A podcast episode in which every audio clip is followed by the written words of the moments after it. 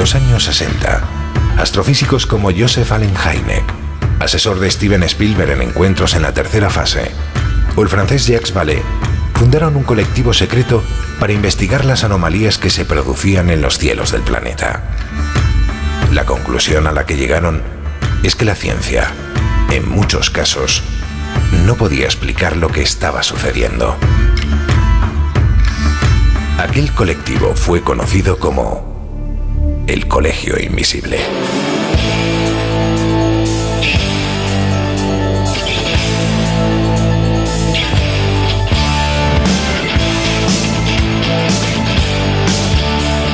El Colegio Invisible. El verano más misterioso ya está aquí, con Jesús Ortega en Onda Cero.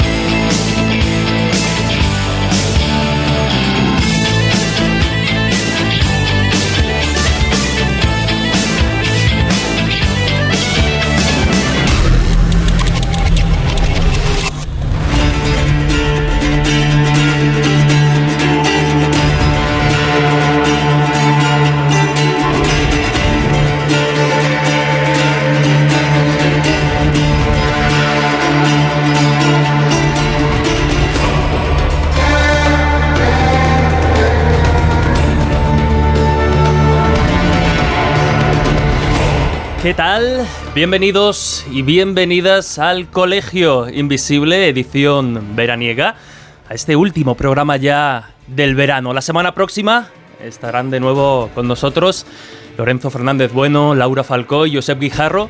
Yo también estaré en mi posición de escéptico, como siempre, para inaugurar, dar inicio a la nueva temporada, la temporada convencional del Colegio Invisible. Y además recordar, lo recordaré también al final, que mañana habrá programa especial. No sé si recordáis que a finales de julio celebramos la segunda noche de los cazadores de ovnis, un programa de casi 5 horas que además podéis encontrar en las diferentes plataformas de podcast, pero que mañana, bueno, pues tendrá una versión resumida para el que quiera acceder un poco a esos datos y a toda la información que se dio en aquel programa. Hoy nosotros, por nuestra parte, ya que durante este verano hemos profundizado en los enigmas del más allá, en los enigmas del espacio, también en las cuestiones que tienen que ver con la más rabiosa actualidad en lo que respecta al fenómeno ovni. Tampoco nos olvidamos del tema de las conspiraciones, pero si nos faltaba, en ese catálogo de temas inmenso que abarca el misterio, nos faltaba navegar un poco por las aguas de la historia y más concretamente por los enigmas que la rodean.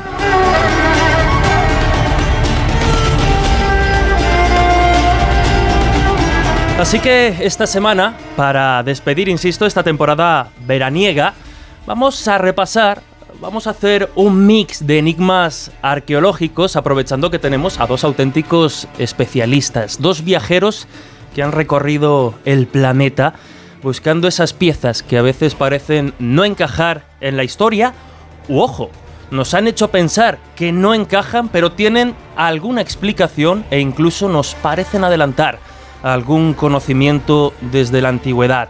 Iremos a lugares plagados de misterios, hablaremos de esos apasionantes UPARTs, objetos fuera de su tiempo, qué hay de realidad qué hay de mito en torno a objetos que parece que han cobrado cierta actualidad como la máquina de Antiquitera, protagonista de alguna forma de la última película del arqueólogo cinematográfico por excelencia Indiana Jones.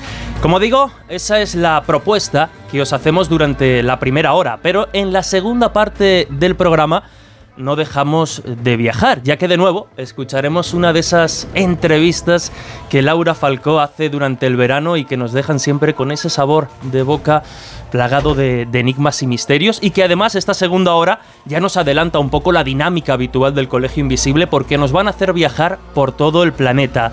Y además yo sé que muchos, obviamente, habéis echado de menos esta temporada a Lorenzo Fernández Bueno, pues teníamos una sorpresa muy, muy especial.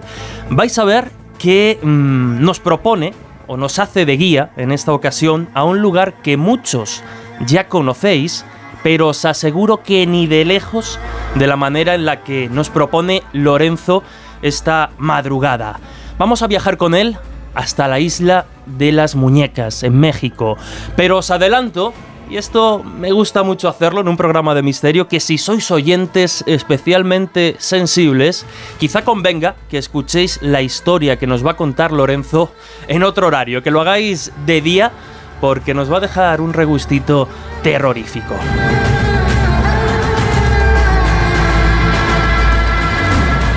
Ya sabéis que estamos en directo hasta las 3 de la madrugada y que por tanto podéis participar en las diferentes redes sociales del programa. En Facebook estamos como El Colegio Invisible, en Onda Cero, nuestra página oficial, en Twitter e Instagram como arroba coleinvisibleoc y a través de esas dos redes con el hashtag coleinvisible esperamos recibir Hoy no tanto vuestras preguntas, que también, sino vuestros comentarios, aquel enigma arqueológico o histórico que os apasiona y del que os gustaría saber más, todas esas cuestiones, eh, pues estaremos muy pendientes en redes sociales para recibirlas y anotarlas también de cara a la nueva temporada. Y como no, si queréis enviar un mensaje de texto o un mensaje de audio al WhatsApp del programa, lo podéis hacer en el número de teléfono 628 985 161 con el prefijo 34 si escribís desde fuera de España.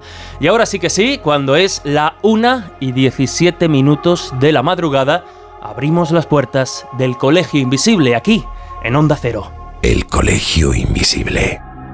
El periodismo de misterio ya está aquí, en Onda Cero.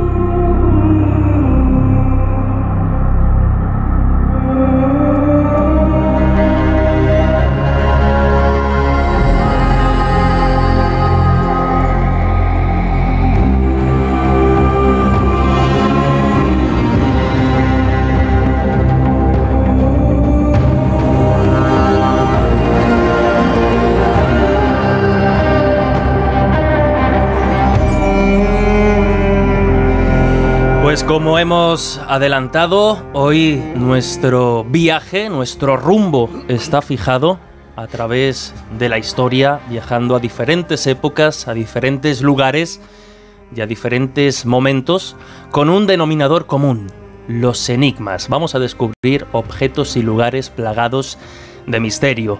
Y yo pues eh, siempre lo, comento cuando me preguntan, es normal, ¿no? En algunas entrevistas, también en el propio colegio, que cuáles son esos temas que a uno más le, le, gustan. Obviamente, pues siempre están los clásicos, el fenómeno ovni, los fenómenos paranormales, pero yo he de reconocer que siempre me he sentido especialmente cómodo y especialmente interesado en todo lo que tiene que ver con los enigmas de la historia, porque de alguna forma, para bien o para mal, siempre puede uno, o casi siempre, lo vamos a ver hoy, acudir a, documentos, a determinados registros para tratar de ver si efectivamente estamos ante un enigma, ante una confusión o ante un falso misterio. Y claro, como podéis imaginar, este tema de los enigmas históricos es la especialidad de nuestro historiador de cabecera, nuestro compañero durante la temporada de verano, Juan José Sánchez Oro. Juanjo, ¿a ti esto de los enigmas históricos te salen sarpullidos o algo? ¿o qué? no, no, no, a mí me encanta. Me encanta además porque combina, bueno, lo comentabas en la introducción, combina el hecho de que no solamente es algo que, mm, puedes aprender, que puedes observar, sino que además en muchas ocasiones lo que te hace es que te obliga a viajar. Y a mí también entonces ya uno dos, dos pasiones, que es el viajar y además el tema de la historia. Y luego porque además es un tipo de misterio frente a otros que hemos tenido a lo largo de este verano, que son misterios bastante efímeros, eh, pues una de las cosas que caracteriza las anomalías es que son algo muy, cuestiones muy fugaces, ¿no? A veces lo que tenemos son simplemente las palabras del testigo y, poco más. Pero aquí, en cambio, tenemos la posibilidad de bien acceder a lugares o bien acceder a objetos y por lo tanto es un misterio palpable, ¿no? Que sigue teniendo toda esa resonancia, toda esa aura de saber qué es lo que hay detrás de él, qué nos quiere decir. A veces encierra un mensaje que está pendiente de descifrar pero eh, como digo, la gran diferencia es que lo tenemos ahí. Eh, en ocasiones incluso, como algunos de los que vamos a hablar, han sido objetos que han estado un poco durmiendo el sueño de los justos durante mucho tiempo a la vista de todo el mundo hasta que alguien por fin se dio cuenta de que ahí había un enigma que realmente merecía mucho la pena. Y tú hablabas de esa mezcla de pasiones, ¿no? Por los enigmas y por el viaje. Algo que sin duda también caracteriza a nuestro otro compañero en esta tertulia, que ya sabéis es el periodista e investigador Juan Gómez, al que saludamos desde Cantabria. ¿Qué tal, Juan? Bienvenido. Pues un placer, por supuesto, estar una vez más aquí en el Colegio Invisible para hablar de esto que casi, fíjate, casi me ha, me ha quitado las palabras de la boca eh, Juanjo, porque, porque es cierto, ¿no? Eh, fantasmas, ovnis, todo eso parece que está en el aire, nunca mejor dicho, con respecto a los ovnis, y, son misterios que, lo decía antes Juanjo, eh, solo están en la boca de los testigos y, bueno, podemos tener alguna prueba gráfica, algún elemento, bueno, pues que pueda darnos eso, una prueba física de que eso realmente estuvo allí, pero este tipo de, artefactos o este tipo de lugares, que también vamos a hablar de lugares y esto me parece muy interesante. Tú tienes algunos además que, que, tengo muchas ganas de conocer. Sí, señor, porque claro, generalmente cuando hablamos de OPARS siempre nos vamos a, eso, a un objeto que nos recuerda sobre todo a algo muy actual, pero que fue construido hace ya muchísimo tiempo. Y el tiempo eh, quizá lo tenemos que remontar muy alejado, ¿no? Lo cual nos sorprende todavía más. Pero existen lugares, emplazamientos, enclaves que también parece que aunque sabemos que fueron construidos en otro tiempo, parece que la función que tenían era más propias de, un tiempo mucho más cercano a nosotros que el de la época en la que se construyeron. Y esto, la verdad es que también sorprende. Así que es desde luego fascinante, porque podemos viajar, lo decía Juanjo, podemos encontrarnos con lugares o con objetos que podemos palpar, podemos tocar si nos dejan y podemos investigar. Y, y sobre todo, pues porque también tienen esa pátina, ese aura de misterio absoluto, que es lo que nos envuelve, que es lo que nos gusta, que es lo que nos produce curiosidad y por lo que hoy vamos a hablar. Pues así es, y como ya decíamos, si hay un OPAR, ahora Juanjo nos das un poquito la, descripción más técnica de este objeto, de este, de este término, perdón, un término que además, eh, bueno, se maneja en el campo y en el terreno de las anomalías, pero desde luego no en el ámbito académico de, de la historia oficial, no me gusta decir esto de la historia oficial, que queda como muy, muy tal, pero el último clásico de este tipo de, objetos que, se ha puesto de moda, que ha generado mucho interés, ha sido precisamente la máquina de antiquitera, que sería un objeto, una especie, ha sido descrito ¿no? a lo largo de los años como un pequeño y complejo mecanismo que para muchos es considerado de alguna forma como la computadora más antigua descubierta y que protagoniza la última entrega de la saga Indiana Jones. Indiana Jones nos ha regalado muchos objetos, el Grial, el Arca de la Alianza, y en esta última entrega se centra precisamente, se va al mundo clásico, porque tenemos que, situarnos en, Grecia, en la época clásica, y rescata de alguna forma y da eh, y pone de manifiesto este, este objeto que fue descubierto precisamente en la isla de Antiquitera entre los años 1900 1901 por una serie de, de, buceadores que bueno estaban entre, buscando entre los restos de un, de un naufragio y de repente se encontraron con este objeto que mm, desconcertó y desconcierta a los, a los especialistas. Cuéntanos. Sí, bueno, ahí lo que tú dices, el, término esteopars es un término que se pone de moda, lo, realmente es un acrónimo que lo va a crear un, un criptozoólogo, uno de los pioneros de los padres de la criptozoología, y significa traducido eh, artefacto fuera de su tiempo, eh, fuera de lugar, fuera de su lugar. Entonces, la cuestión sería que lo que tratan de ser son una serie de objetos que en principio parece que están fuera del contexto al que pertenecen y ahí, eh, claro, la cuestión es qué entendemos por ese fuera del contexto al que pertenecen. Estamos hablando de que realmente sería lo que sería un poco el paradigma de un OPAR sería algo así como que nos encontráramos pues una especie de, coche eh, dentro de una pirámide egipcia. Eso sería maravilloso. Eso sí que sería absolutamente fuera de, contexto, ¿no? Encontrarnos un automóvil ahí.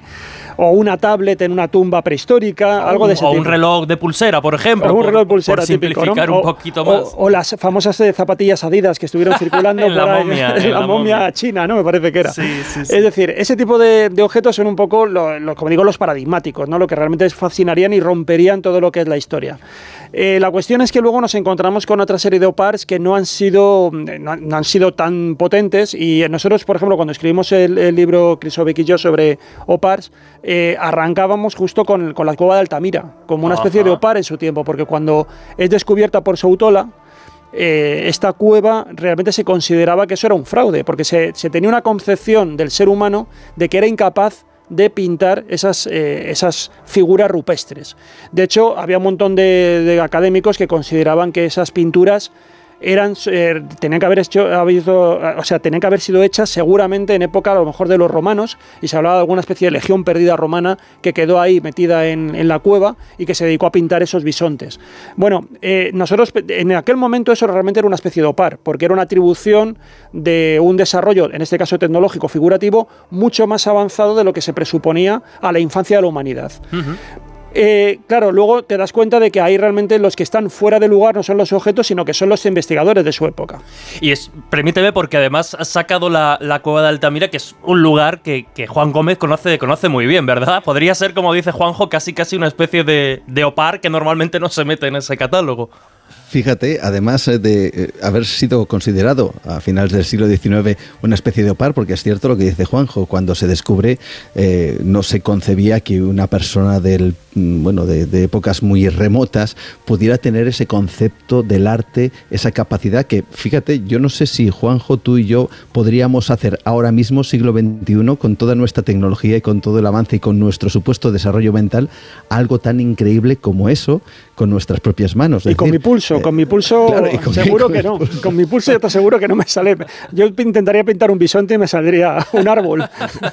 saldría cualquier, cualquier cosa seguro. Encima ponle eh, que hay, eh, bueno, los, bisontes, famosos bisontes, están en el techo de la cueva, con lo que todo ello eh, supone de complejidad, porque no hay ningún tipo de luz eléctrica, cuando se, pintaron no lo había, tan solo una pequeña luz de tuétano, había que tumbarse en algunos lugares para poder dibujarlo, en definitiva, algo realmente complejo, y es cierto que en esa época decían, esto es imposible que sea de, épocas muy remotas, de hace miles y miles de años. Y, fíjate qué curioso, porque cuando por fin se descubren en unas cuevas en en, Francia y entonces se descubre efectivamente que también hay pinturas de, carácter similar.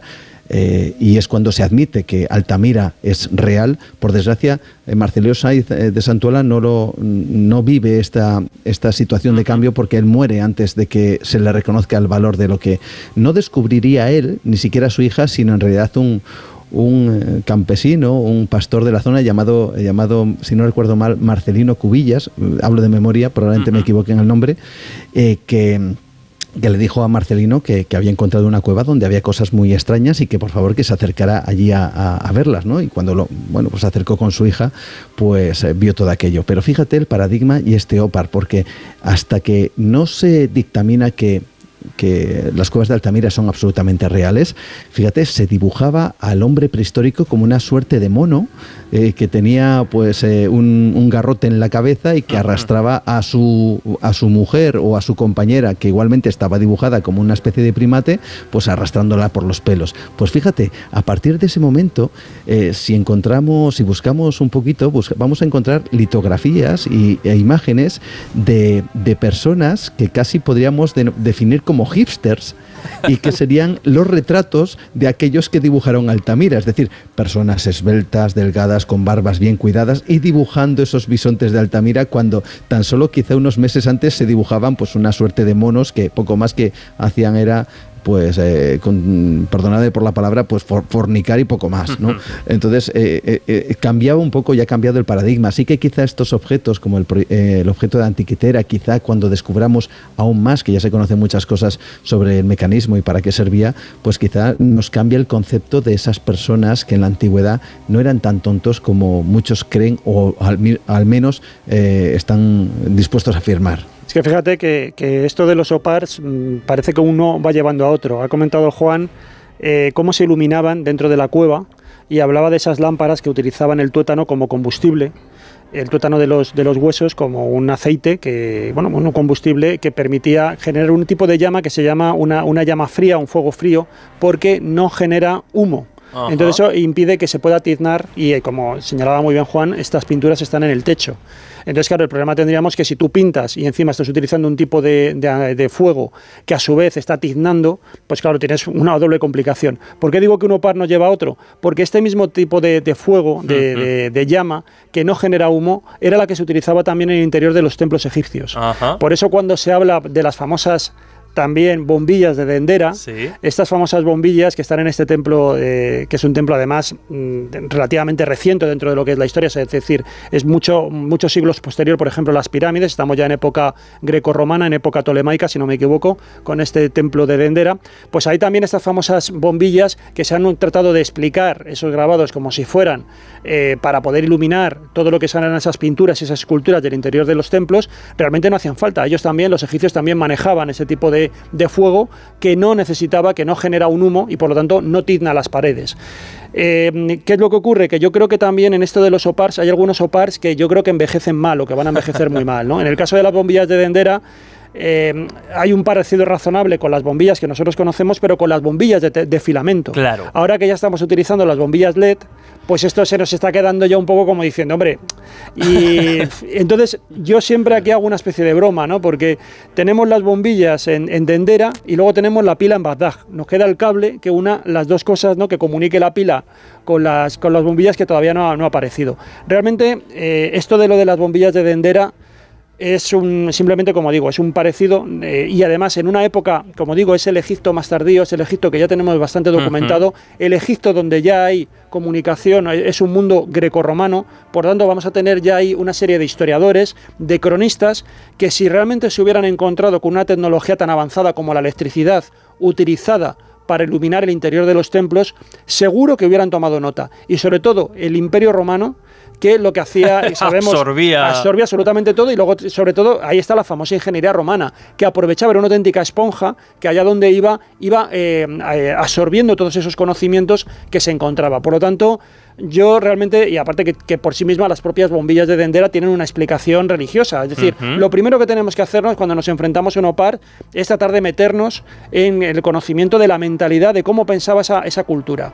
Y tratar de ver si en las propias claves culturales de esa civilización está la explicación de ese objeto. ¿no? Si lo que hacemos es proyectar nuestra cultura y desconocer la otra, se produce un cortocircuito y ahí es cuando ya lo que hacemos es una proyección que es lo que nos lleva a una especulación y eso, a parecidos razonables, pero que no tienen, no tienen base. Y hablando de cortocircuito y de electricidad en el mundo antiguo, menudo, menudo melón abre Juanjo, ¿verdad, Juan? Pues menudo melón, además, porque bueno, está claro que la famosa, la famosa bombilla de, Dendera pues tiene un, significado religioso, ¿no? Pero yo siempre me he preguntado si en vez de haber nosotros, me refiero a, haber construido, haber creado una bombilla que tuviera ese aspecto, hubiera tenido otro diferente, eh, ¿qué explicación le hubiéramos dado eh, como para esa, a esa bombilla de Dendera, ¿no? Lo cual me parece sorprendente, pero ojo, esto no impide, eh, claro, estamos hablando de una sociedad como es la egipcia, que, que no tenemos que olvidar que, eran eh, auténticos expertos en matemáticas, que eran eh,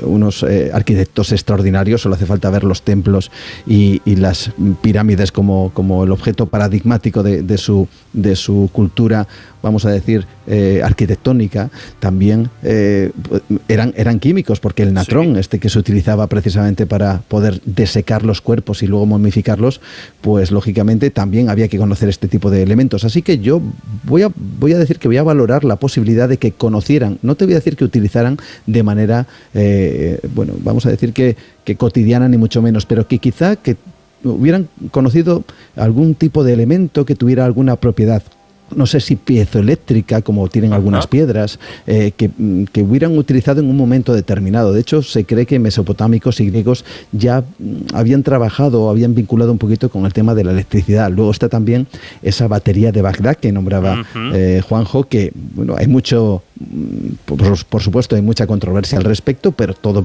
parece indicar que pudiera ser utilizado como un elemento aparentemente que podía proyectar esa electricidad. Desde luego es todo un enigma y yo eh, siempre he, tenido la idea, la percepción de que eh, quizás los antiguos no eran eh, tan tontos como nosotros creemos que, que, lo eran y que quizá a lo mismo que ese primer ordenador, ese artefacto de antiquitera, que nos sorprendió a todos y dijeron, caray, ¿cómo es posible que esta gente hiciera lo que eh, eh, provocara este, eh, bueno, este artefacto? Pues de alguna forma quizá hubieran utilizado algún elemento. Y no lo digo por, por nada, sino porque... Yo no sé si esto es casualidad o no, Juanjo seguramente que, que lo podrá definir mejor, pero hace muy poquito o relativamente poco, se descubría que la gran pirámide de Keops comportaba algo así como una especie de condensador electromagnético, eh, lo cual eh, no sé si esto era casualidad, simplemente producto de su forma o de las eh, particulares de las la particularidad de las piedras que se utilizaron, pero en cualquier caso el estudio científico reveló que que se comportaba de esa manera, ¿no? O por lo menos se asemejaba a esa especie de condensador. Así que, bueno, queda el misterio sobre si realmente conocían parte o no de eh, lo que podría ser algo, una proelectricidad que, que protoelectricidad, lo diré, que utilizarán en la época. No lo sé, pero ahí queda el misterio también. Es que, claro, Juan, has sacado a relucir, nunca mejor dicho, quizá el caso ¿no? más emblemático de, de, Opar, como es esta famosa pila de, de Bagdad que desapareció, ¿no, Juanjo? Sí, estaba hasta, hasta el año 2003, estaba en el, en el Museo Arqueológico Nacional de, Irak, pero, pero desapareció. Bueno, fue con todo el tema de la, de la caída de Irak, de la guerra de Irak, eh, efectivamente desapareció y de momento que yo sepa, no sí que se pudieron recuperar muchas, porque hubo un auténtico expolio. Sí. Ahí además también influyeron la, la, invasión de las tropas americanas. Bueno, ahí se llevó,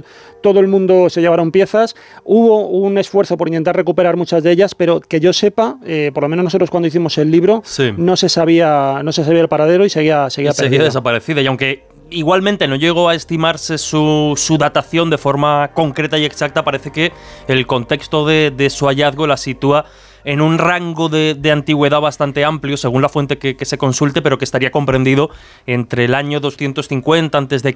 y el 640 después de, de Cristo. Y aquí lo cierto es que, claro, encontramos de nuevo argumentos a favor, argumentos en contra, a favor estarían aquellos o aquellas experiencias o experimentos llevados a cabo por, por Koenig, digamos, que fue su, descubridor y que demostraron que uniendo varias de estas baterías, entre comillas, y, llenando su interior de, de sulfato de cobre, sí que se producía una pequeña tensión eléctrica que Claro, fijaos, ¿no? Oscilaba entre 1 y 2 voltios. Pero claro, ¿para qué pudieron ser utilizadas estas baterías, de nuevo entre comillas, por, por los antiguos? Pues hay quienes aseguran que de haberse utilizado en esta dirección, muy probablemente esta mm, pila de Bagdad fuese utilizada eh, precisamente para la electrodoradura, que es una técnica consistente en dorar pequeñas figuritas escultóricas, cubriéndolas con una fina capa de oro, de oro en polvo.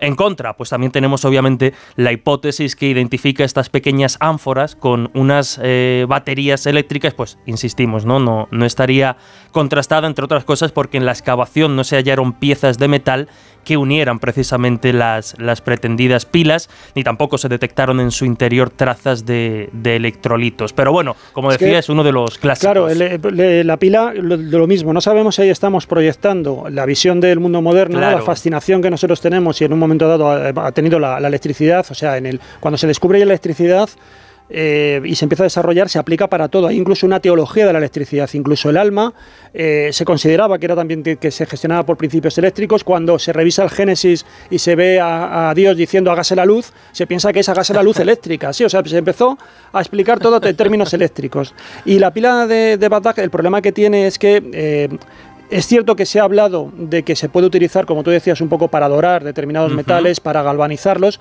El problema es que no se han encontrado piezas que estén galvanizadas.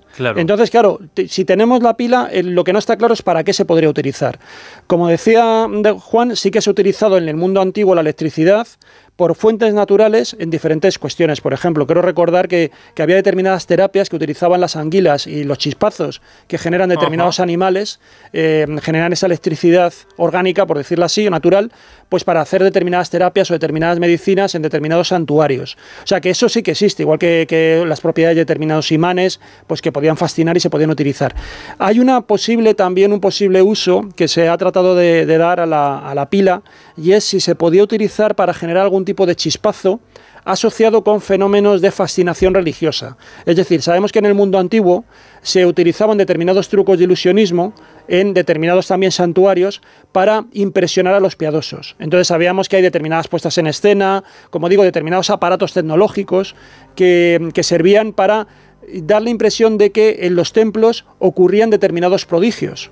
Y entonces podría, o a lo mejor hay también la hipótesis, pero ya digo, no está nada demostrado porque no se ha encontrado ninguna evidencia arqueológica que lo confirme, que estas pilas podrían estar asociadas, imaginaros, a conectadas a determinadas figuras de metal, de dioses, de tal manera que luego un piadoso fuera a tocarla, esa pieza y recibiera un chispazo, que fuera un poco el, el, poder de, de, la divinidad ante el contacto con un profano. Y de alguna manera el sacerdote puede estar diciendo que no se toque esa pieza porque de alguna manera, como digo, se está cometiendo alguna especie de pecado sobre esa figura. Entonces, bueno, esto es una, una hipótesis, pero como digo, por tratar de darle una función que no se, no se sabe. Entonces, el problema es que tenemos un objeto pero no tenemos ninguna evidencia de qué utilidad podría tener. Y entonces, claro, queda la duda de si realmente simplemente estamos forzando un objeto que sea algo que, no, nunca lo fue, o si lo fue, nos queda eh, ese uso que, como digo, todavía no se la ha encontrado. Juan, Sí, fíjate, tan solo un apunte respecto a lo que ha dicho ahora mismo Juanjo, que es muy interesante, ¿no? Si pudiera ser un objeto ritual que provocara pues ese chispazo, ¿no? Que, impresionara a la gente. Tenemos que pensar que, durante mucho tiempo las llamadas piedras del rayo eran elementos sagrados, ¿no? Y la piedra del rayo, para que lo entendamos, era, es algo muy sencillo. Cae un rayo en, una zona, eh, esa, sobre todo, por ejemplo, si es arena, esa arena automáticamente por el calor se cristaliza, se convierte en, pues eso, en cristal y se convierte en una llamada piedra de rayo, ¿no? Lo cual fascinaba tremendamente. Y esto estaba literalmente asociado a ese chispazo, vamos a decir más que un chispazo, lo que viene a ser el rayo que directamente caía desde el cielo, por lo tanto se consideraba algo divino, seguramente que para muchas sociedades y culturas, y esta caída del rayo eh, provocaría pues un éxtasis que, que sería algo así como una especie de regalo de los dioses, así que quién sabe si este tipo de elementos o de baterías intentaran emular eh, quizá esa, esa, señal de los dioses a través de esos rayos o esos chispazos. Así que, desde luego, todas las, las vertientes están abiertas.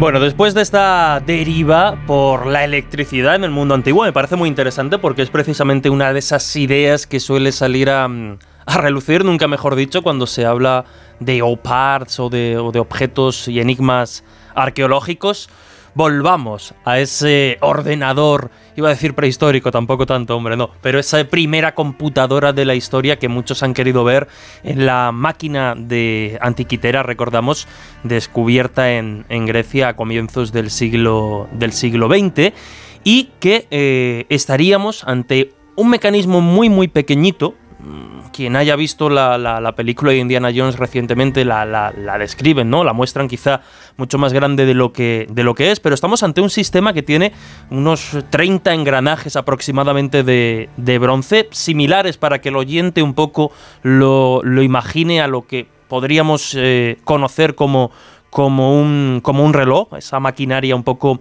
compleja y que como decimos, ¿no? Parece que su función, aunque se van teniendo claras ciertas cosas, sigue desafiando o sigue planteando cierto, mm, cierto enigma para los investigadores. Bueno, es, un enigma porque primero es un objeto único. En, arqueología se llaman este tipo de, artefactos, se llaman unicum, y es que de, momento no se ha encontrado ninguno igual.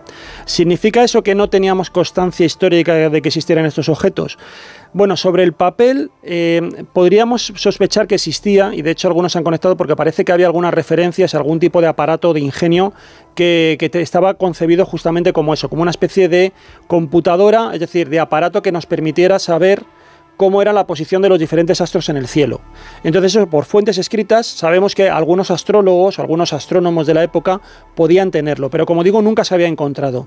También teníamos de determinados ingenieros de la antigüedad, sobre todo de la escuela de Alejandría, eh, tenemos también noticia de que había determinados diseños tecnológicos muy avanzados, aunque a veces con finalidades recreativas. Por ejemplo, se sabía que sabían hacer eh, aprovechar las propiedades cinéticas del vapor. Y entonces hacían determinados ingenios en los cuales calentaban eh, agua, generaban eh, vapor y eso hacía que se movieran determinadas bolas esféricas y tal, ¿no?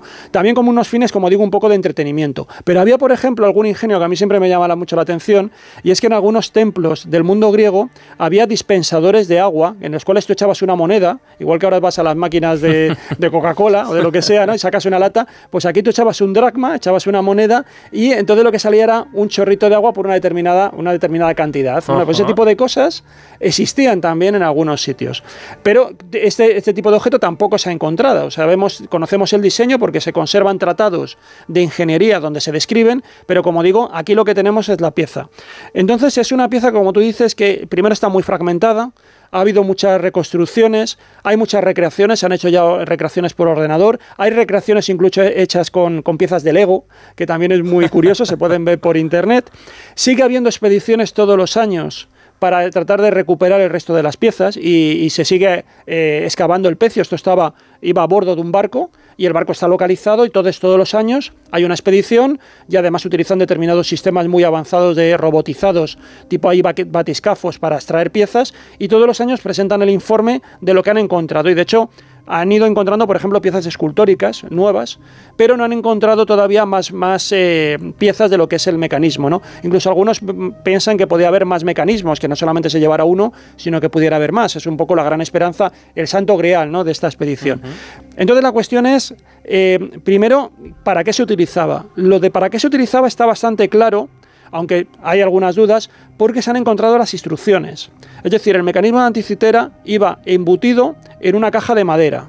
Esa caja de madera, eh, evidentemente la madera se ha perdido porque estaba todo esto bajo el agua, pero llevaba unas tapas donde había una serie de láminas y en griego estaban escritas ciertas instrucciones. Entonces, esa transcripción del griego antiguo se ha podido eh, leer y ahí es donde explicaba algunas de las funciones que podía tener. Y como sabemos era un aparato que tenía muchas funciones. Funcionaba como un calendario, calendario además que, buscaba con precisión determinadas fechas significativas para el mundo griego, como por ejemplo la celebración de las Olimpiadas o determinadas festividades.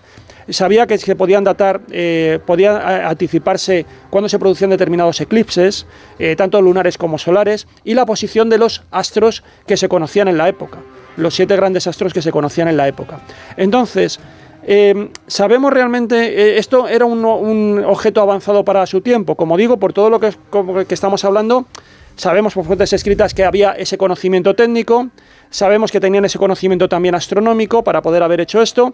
Sigue siendo, no obstante, una obra, una auténtica virguería tecnológica, pero para mí hay un dato fundamental. Cuando algunos hablan de que esto realmente pertenece a algo así como extraterrestre, yo creo que el argumento de peso para por lo menos descartar esa idea y como decía muy bien Juan, el darle un poco a los antiguos la intelectualidad que se merecen y no pensar que eran demasiado tontos, eh, es que cuando él recrea el cosmos del mundo antiguo, lo recrea tal cual eh, existía la idea dominante, y es que ellos colocaban al, Sol, no, no al Sol, sino a la Tierra, en el centro del universo.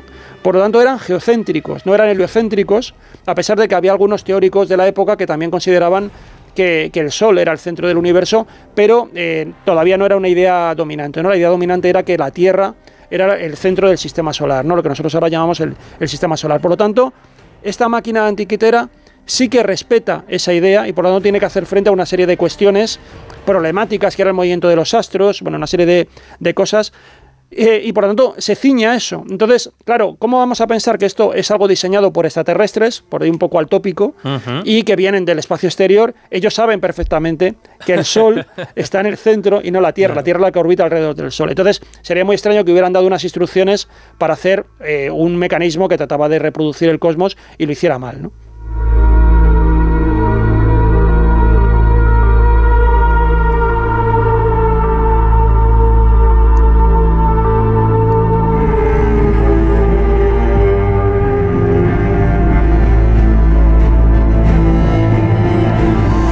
Y ahora Juan, si te parece, es momento de visitar alguno de esos lugares que tan bien conoces y que en la línea del programa y del tema de hoy pues nos plantean ciertos enigmas.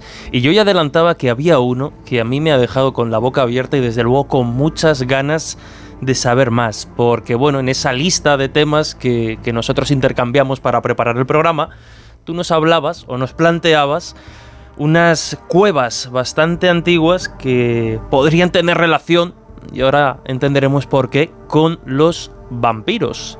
Cuéntanos.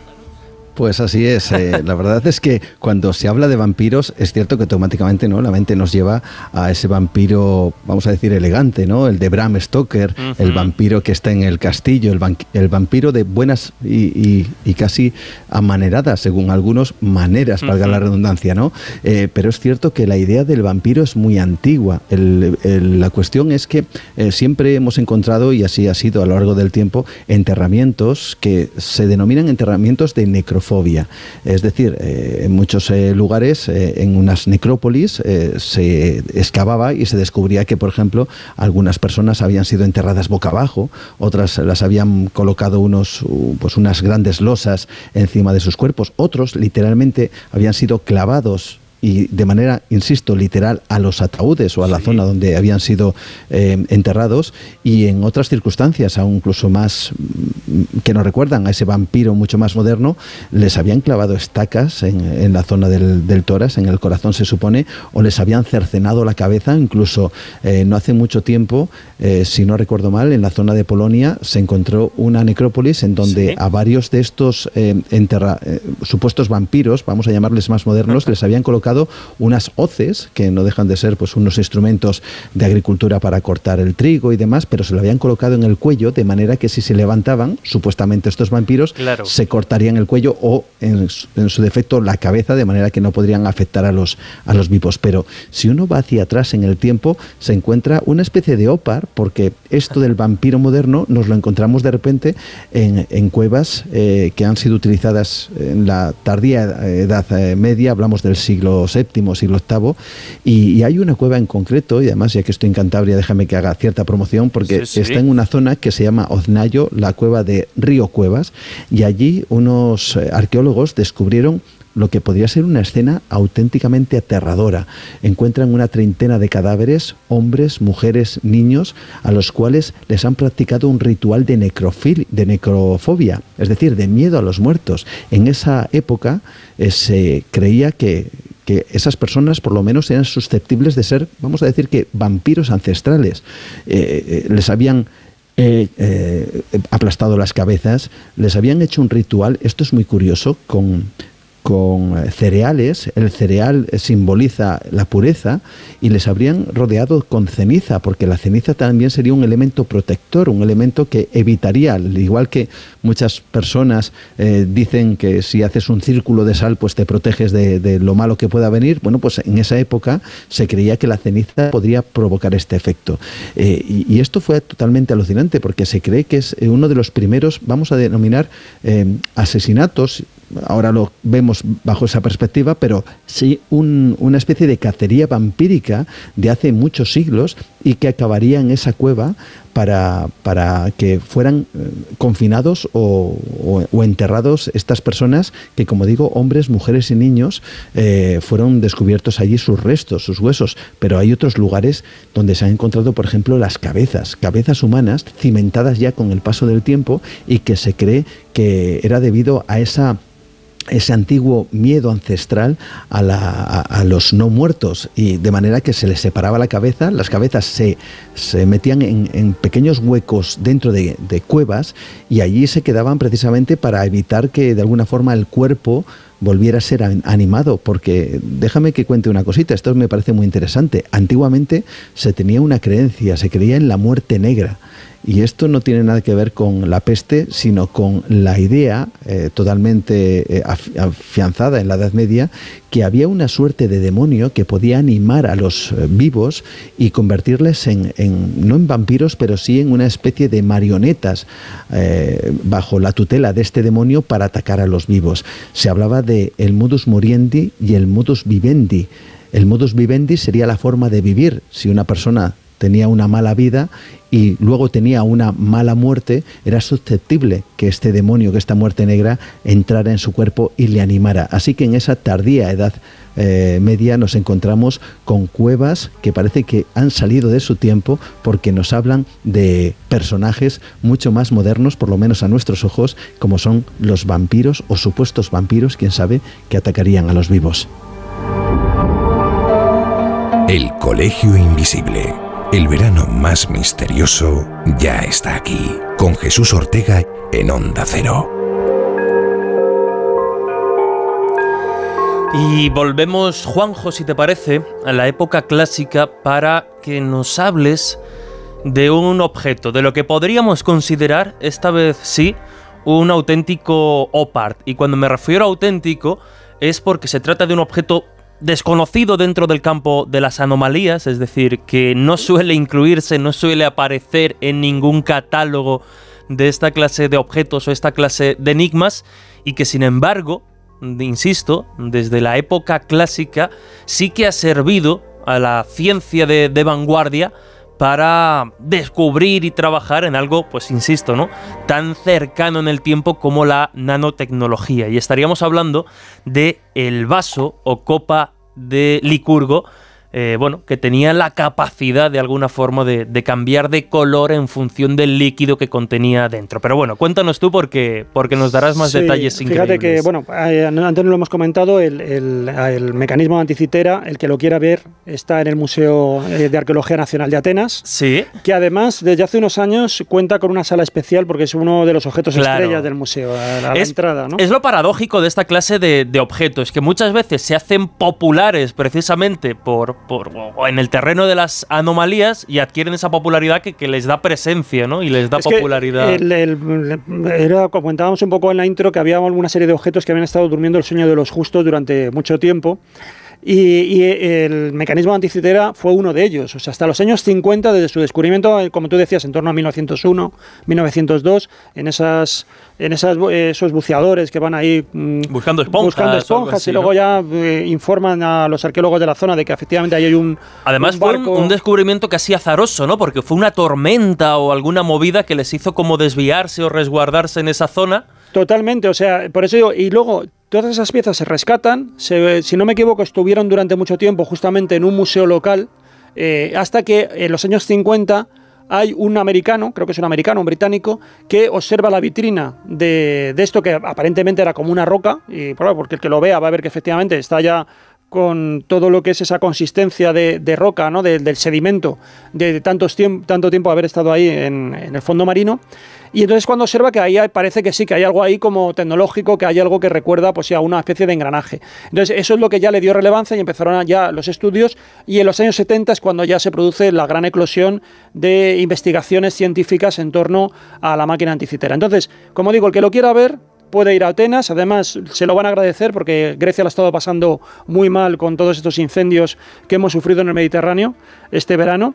Y otro objeto también, si alguien lo quiere ver, pues puede ir al Museo Británico, que es este que tú comentabas, esta copa o este vaso de Licurgo. A mí es un objeto que me, que me encanta nosotros cuando hacemos el libro de OPARS tratamos también un poco de reformular el concepto de OPAR. Eh, nos empezamos a dar cuenta que lo que eran los grandes objetos, los grandes, en los rankings que aparecen habitualmente de objetos de OPAR, eh, todos más o menos tenían una explicación bastante satisfactoria, por lo menos, aunque tenían un enigma, no era el que tradicionalmente dentro del mundo del misterio se decía que era. Entonces, eh, de hecho, había, había objetos que tenían, arrastraban muchos, muchas décadas de historia y sin embargo había habido muchos estudios nuevos y sin embargo eso no se había actualizado dentro del mundo del misterio las crónicas con respecto a esos, eh, a esos objetos. ¿no? Uno de ellos era, por ejemplo, las calaveras de cristal, que también fue protagonista de una de las películas. Y también, y también en el Museo Británico se puede ver una. También se puede ver. Pues había muchos estudios ¿no? que habían quitado, bueno, que explicaban perfectamente dónde habían salido y tal. Entonces.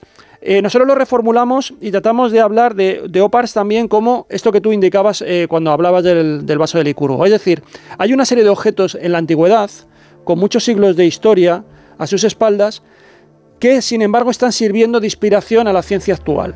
Y eso es eh, algo bastante fascinante. Y nosotros enumeramos bastantes dentro del libro. Por ejemplo, por decir algo, algunos muy rápidos, técnicas de agricultura antigua que eh, ahora se pueden utilizar para el cambio climático y las podemos encontrar en civilizaciones de sudamericanas. Eh, por ejemplo, manuscritos muy antiguos, medievales, que encerraban recetas que sirven para luchar contra las superbacterias. Entonces nos servían un poco como antibióticos, ¿no? por decirlo así. Y uno de estos objetos era el objeto de la copa de Licurgo, que se estaba utilizando para... Eh, determinados ingenieros la estaban utilizando para ver cómo funcionaban los plasmas de, 3, de 3D, o sea, todo lo que son nuestros reproductores ahora mismo de imagen, que estamos muy acostumbrados. Bueno, pues viendo un poco cómo trabaja con la luz este vaso de Licurgo, al parecer lo estaban aplicando también al diseño del plasma, porque la copa de Licurgo tiene una serie de propiedades que son verdaderamente eh, sorprendentes, y es que según cómo tú coloques un foco de luz, cambia de color. En principio es un, vaso de vidrio, eh, pero eh, está lleno, esa, esa, mezcla de vidrio tiene un montón de nanopartículas, de partículas casi infinitesimales, algunas prácticamente solo se pudieron ver con el microscopio electrónico en los años 90, y son partículas de oro y de plata, distribuidas de una determinada manera que permite que cuando incida la luz, el vidrio cambie de color. Y da dos tonalidades totalmente distintas, o verde o rojo, depende si la fuente de luz la colocas detrás o delante, el vidrio ya digo, cambia. Es un poco, por eso digo que es un poco los efectos que nosotros tenemos en las pantallas de plasma, que cambian en color en función de cómo incide la luz, en, este caso, bueno, la electricidad eh, dentro de ellas.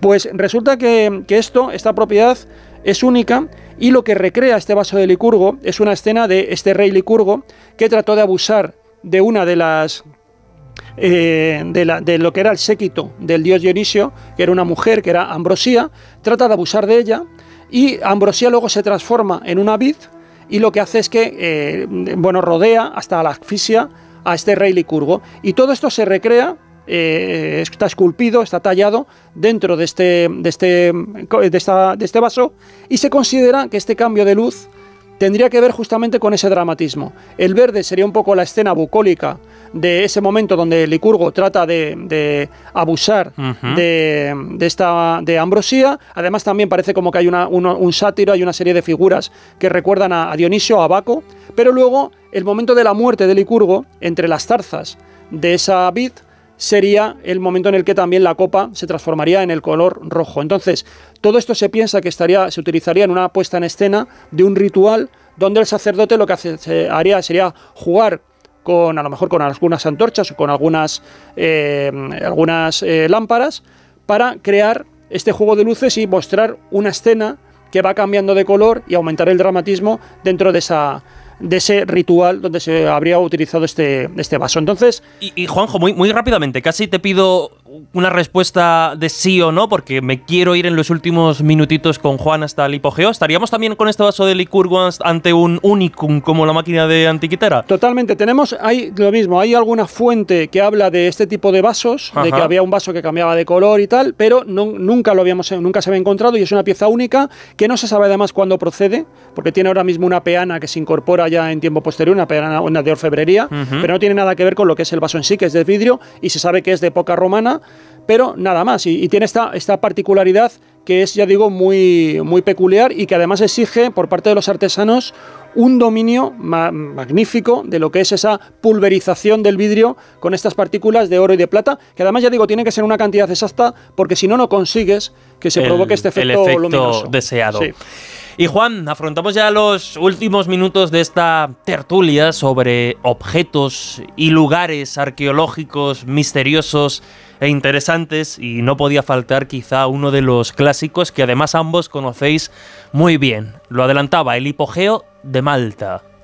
Así es, el hipogeo de Malta, que es uno de los lugares también es difícil de visitar, eh, ahora después de la pandemia mucho más, pero a mí personalmente me fascina porque eh, siempre se ha dicho que el hipogeo de Malta, que es un, es un, voy a decir, supuesto templo que se descubre a principios del siglo XX, además por casualidad, porque hay unas obras de construcción, en esas obras de construcción de una vivienda, descubren que debajo de la vivienda, los cimientos, hay algo, y ese algo es nada más y nada menos que lo que parece ser un edificio boca abajo, es decir, hablamos de una construcción de un templo aparentemente excavado hasta 10 metros en la, en, la roca, ¿no? lo que sería en el subsuelo. Esto sorprende porque hablamos de, de una civilización neolítica en una isla en donde para empezar, eh, casi todos los templos o todos, todos los templos que hay están al aire libre, además son increíbles y, fascinantes y también con su misterio, pero este en particular parece más que un templo otra cosa, un refugio de algo que ante una amenaza que debía ser tremendamente poderosa. Al menos es la impresión que a mí me dio, porque cuando uno entra en el hipogeo y se, vamos a decir que mira en diferentes direcciones a los que te van indicando los guías, descubres que hay eh, pequeños pasillos que no van a ninguna parte, encuentras eh, rampas y escaleras que caen de manera abrupta hasta los dos metros, en donde si alguien camina por allí eh, sin conocer cada paso, desde luego, se puede, puede, puede acabar con su vida. había había lugares incluso eh, que nos contaron que estaban preparados para llenarlos de serpientes. Es decir, ese lugar parecía más bien que un templo, una especie de, suerte de, atracción de obstáculos eh, para aquel que entrara. Un, gran prix casi de, claro, algo así, algo así, a no ser que no a no ser que supiera por dónde tenía que caminar. Y fíjate, para rematar toda esta historia, resulta que al fondo de todo del hipogeo hay una hornacina en donde si uno proyecta una voz muy determinada, eh, esa voz retumba eh, por los 10 metros de profundidad y la extensión que tiene ese supuesto templo, de manera que más bien lo que parece no es una llamada a la oración, sino parece una especie de sistema de alarma. Pero alarma ¿Para qué? ¿Y por qué hacer el esfuerzo de excavar 10 metros en el subsuelo? Para esconderse, evidentemente, o para ocultarse. ¿Pero para ocultarse de qué? Bien por un rito, un ritual eh, prohibido, parece extraño porque esa civilización no tuvo nunca enemigos, eh, fue única y además es un gran misterio por su desaparición, no sabemos absolutamente nada. Así que hay algunos, muy de manera muy imaginativa, que han planteado que esto, más que un templo, se parece a un refugio nuclear. Así que yo, aprovechando la circunstancia, pues eh, lo añado en esos OPARs, en esos lugares fuera de su tiempo, y quién sabe, ojalá no pase de verdad, pero si algún día hay un evento nuclear provocado por esta civilización moderna, quizá el hipogeo se acabe, se acabe convirtiendo en nuestro refugio.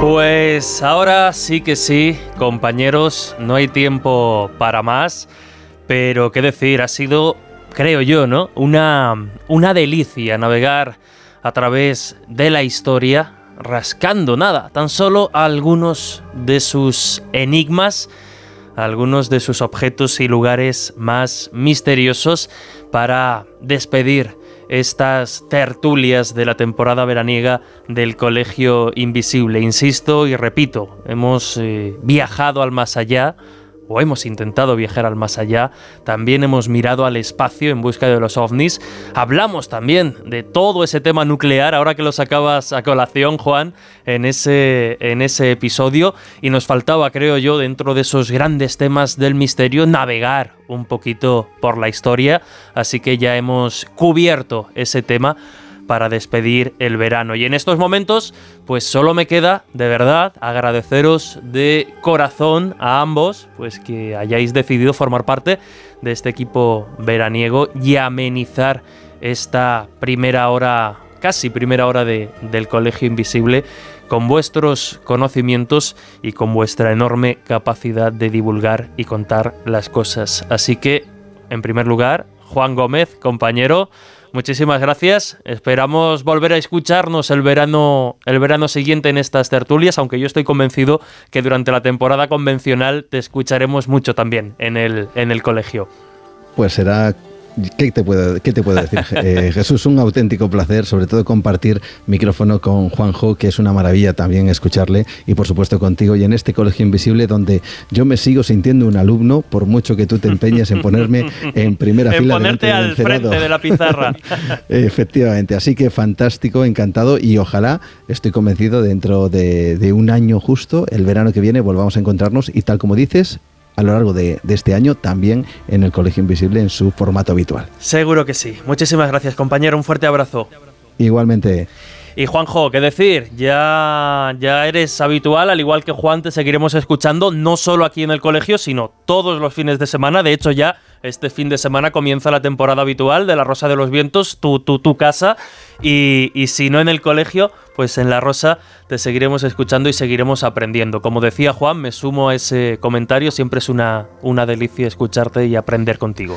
No, yo realmente sí que estoy muy, muy agradecido de estar con vosotros, este año además con, con Juan, que bueno, nos hemos coincidido en varias ocasiones, he estado también en su programa, que es magnífico. Y nueva Dimensión, nueva dimensión Y que lo recomendamos también aquí efusivamente. Y bueno, para mí ya digo, es un placer. Yo voy a seguir intentando suspender todos los años para, repetir. Para repetir y estar, pasar el verano aquí con vosotros, porque ya digo, estoy encantado y, súper agradecido. Pues Juanjo, lo mismo digo. Muchísimas gracias y nada, nos escuchamos. Un abrazo. Has entrado en el Colegio Invisible con Jesús Ortega en Onda Cero.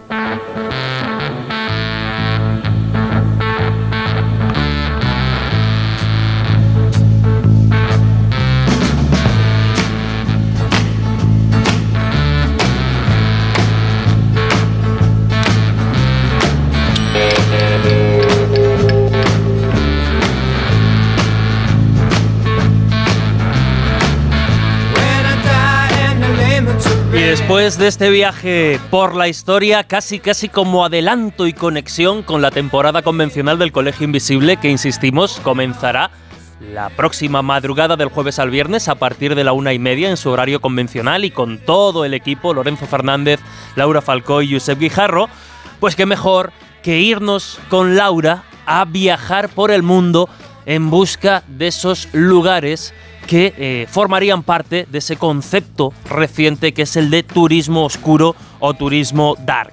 Vamos a escuchar en los próximos minutos o vamos a conocer lugares relacionados con fantasmas, con catástrofes y con muchas cosas muy misteriosas.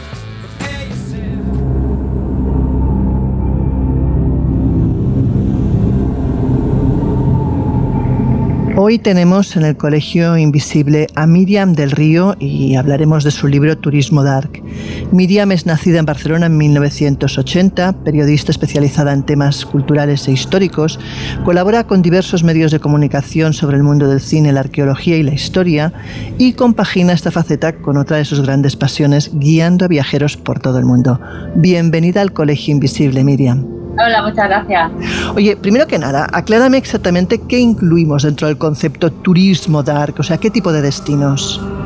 Ostras, es que es un concepto muy amplio, Laura, porque realmente el turismo dark tiene que ver con todos aquellos lugares que están relacionados con la muerte, pero yo siempre digo, no desde una perspectiva eh, étrica o macabra, que es lo típico que se suele asociar, sino desde una perspectiva histórica y cultural, porque, por ejemplo, hacer turismo oscuro, hacer turismo dark puede ser visitar un campo de concentración, puede ser visitar un cementerio, puede ser un lugar, mm, por ejemplo, imagínate que esté abandonado, que tiene que ver con esos lugares un poco de urbex, ¿no? que, tanto, que tanta atracción pues, crean entre muchas de aquellas personas que les encantan los espacios abandonados, que tienen ese espacio, un poco ese punto decadente, pero que atrae tanto. ¿no? Entonces, el turismo dark engloba realmente muchas tipologías de turismo dark, que pueden ser turismo de cementerio, eh, turismo de guerra, turismo mm, de lugares abandonados. Eh, ya te digo, es, un concepto muy amplio. Bueno, si te parece, vamos primero que nada por un tema que a mí me encanta, que es el tema de los fantasmas, ¿no? Háblanos un poco de Mary, Skin Close en Edimburgo, de qué ocurrió allí, qué ocurre actualmente, eh, por qué se le denomina turismo dark. Bueno, American Cross es uno de estos espacios que además es muy interesante en Edimburgo porque forma parte de eh, uno de esos callejones que quedaron ocultos hace muchos años durante la famosa, una de las famosas plagas de peste negra que sufrió la ciudad de Edimburgo en el siglo XVI, siglo XVII. Entonces es un lugar que ha quedado totalmente oculto bajo lo que es la ciudad actual, ¿no? la, Royal Chambers que se llama. Entonces es un espacio que ha quedado oculto y que se ha abierto al público hace poquitos años. Entonces es un espacio que se puede visitar desde hace poco tiempo, que es muy interesante, que se desciende 20 metros bajo el subsuelo de la ciudad actual, del, del Edimburgo actual, y se puede ver cómo era la ciudad hace pues unos cuantos siglos. Y es muy interesante porque hay toda una serie de historias sobre fantasmas, porque piensa que lo interesante de ese lugar, ¿qué es, Laura? Pues bueno, pues que todo ese espacio al quedarse afectado, quedar afectado por el tema de la peste negra, eh, la sociedad del momento, las autoridades decidieron que, bueno, era un barrio que había quedado afectado por esta terrible plaga, vamos a cerrar el barrio, no va a poder entrar ni salir nadie. ¿Qué significa? Pues que dejaron encerrados a tanto enfermos como a personas que estaban sanas evidentemente todos acabaron falleciendo.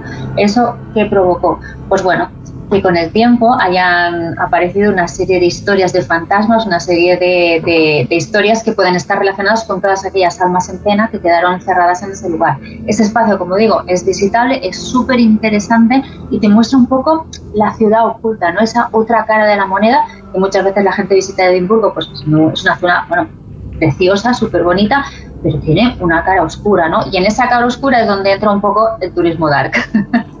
Me parece fantástico. Vamos ahora a una de lo que yo denominaría horror humano. ¿Qué es la ciudad de los niños rata en Mongolia?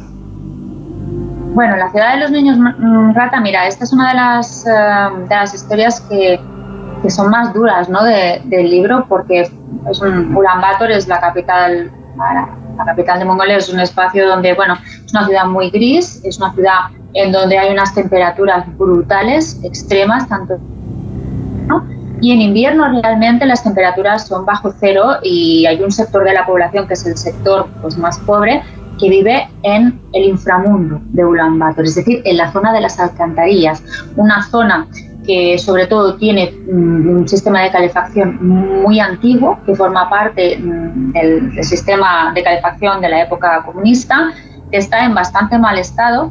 Y hay mucha, sobre todo mucha gente, sobre todo muchos niños hasta los 18, 20 años, algunos incluso menores de edad, eh, que viven en las alcantarillas, eh, pues niños que no tienen prácticamente de qué vivir, que cuando salen a la superficie se, le, se dedican a recoger basura, clasificarla, intentar sacarse algo, a ir a las estaciones de tren, a llevar las maletas a los viajeros para que les den alguna propina y tal.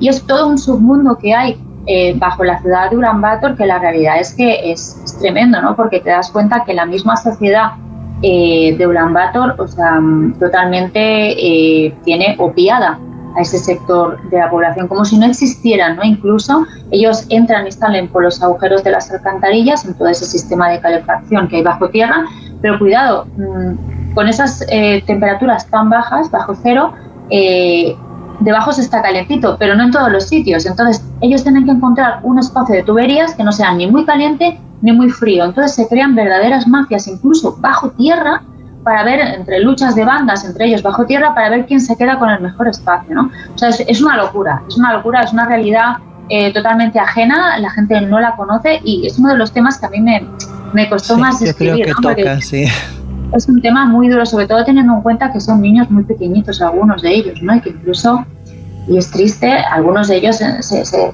se juntan entre ellos e incluso han llegado a nacer pues, niños bajo, bajo tierra, ¿no? En las alcantarillas, que es, surrealista, pero, pero es real, es una realidad que vive ajena al mundo que conocemos, pero, pero que está ahí. Si te parece, vamos a pasar ahora a un tema muy diferente, a la criptozoología. Y háblanos de un poco del Yeti de la península de Coromandel en Nueva Zelanda, porque vamos, yo creo que nadie ubicaría el Yeti ahí.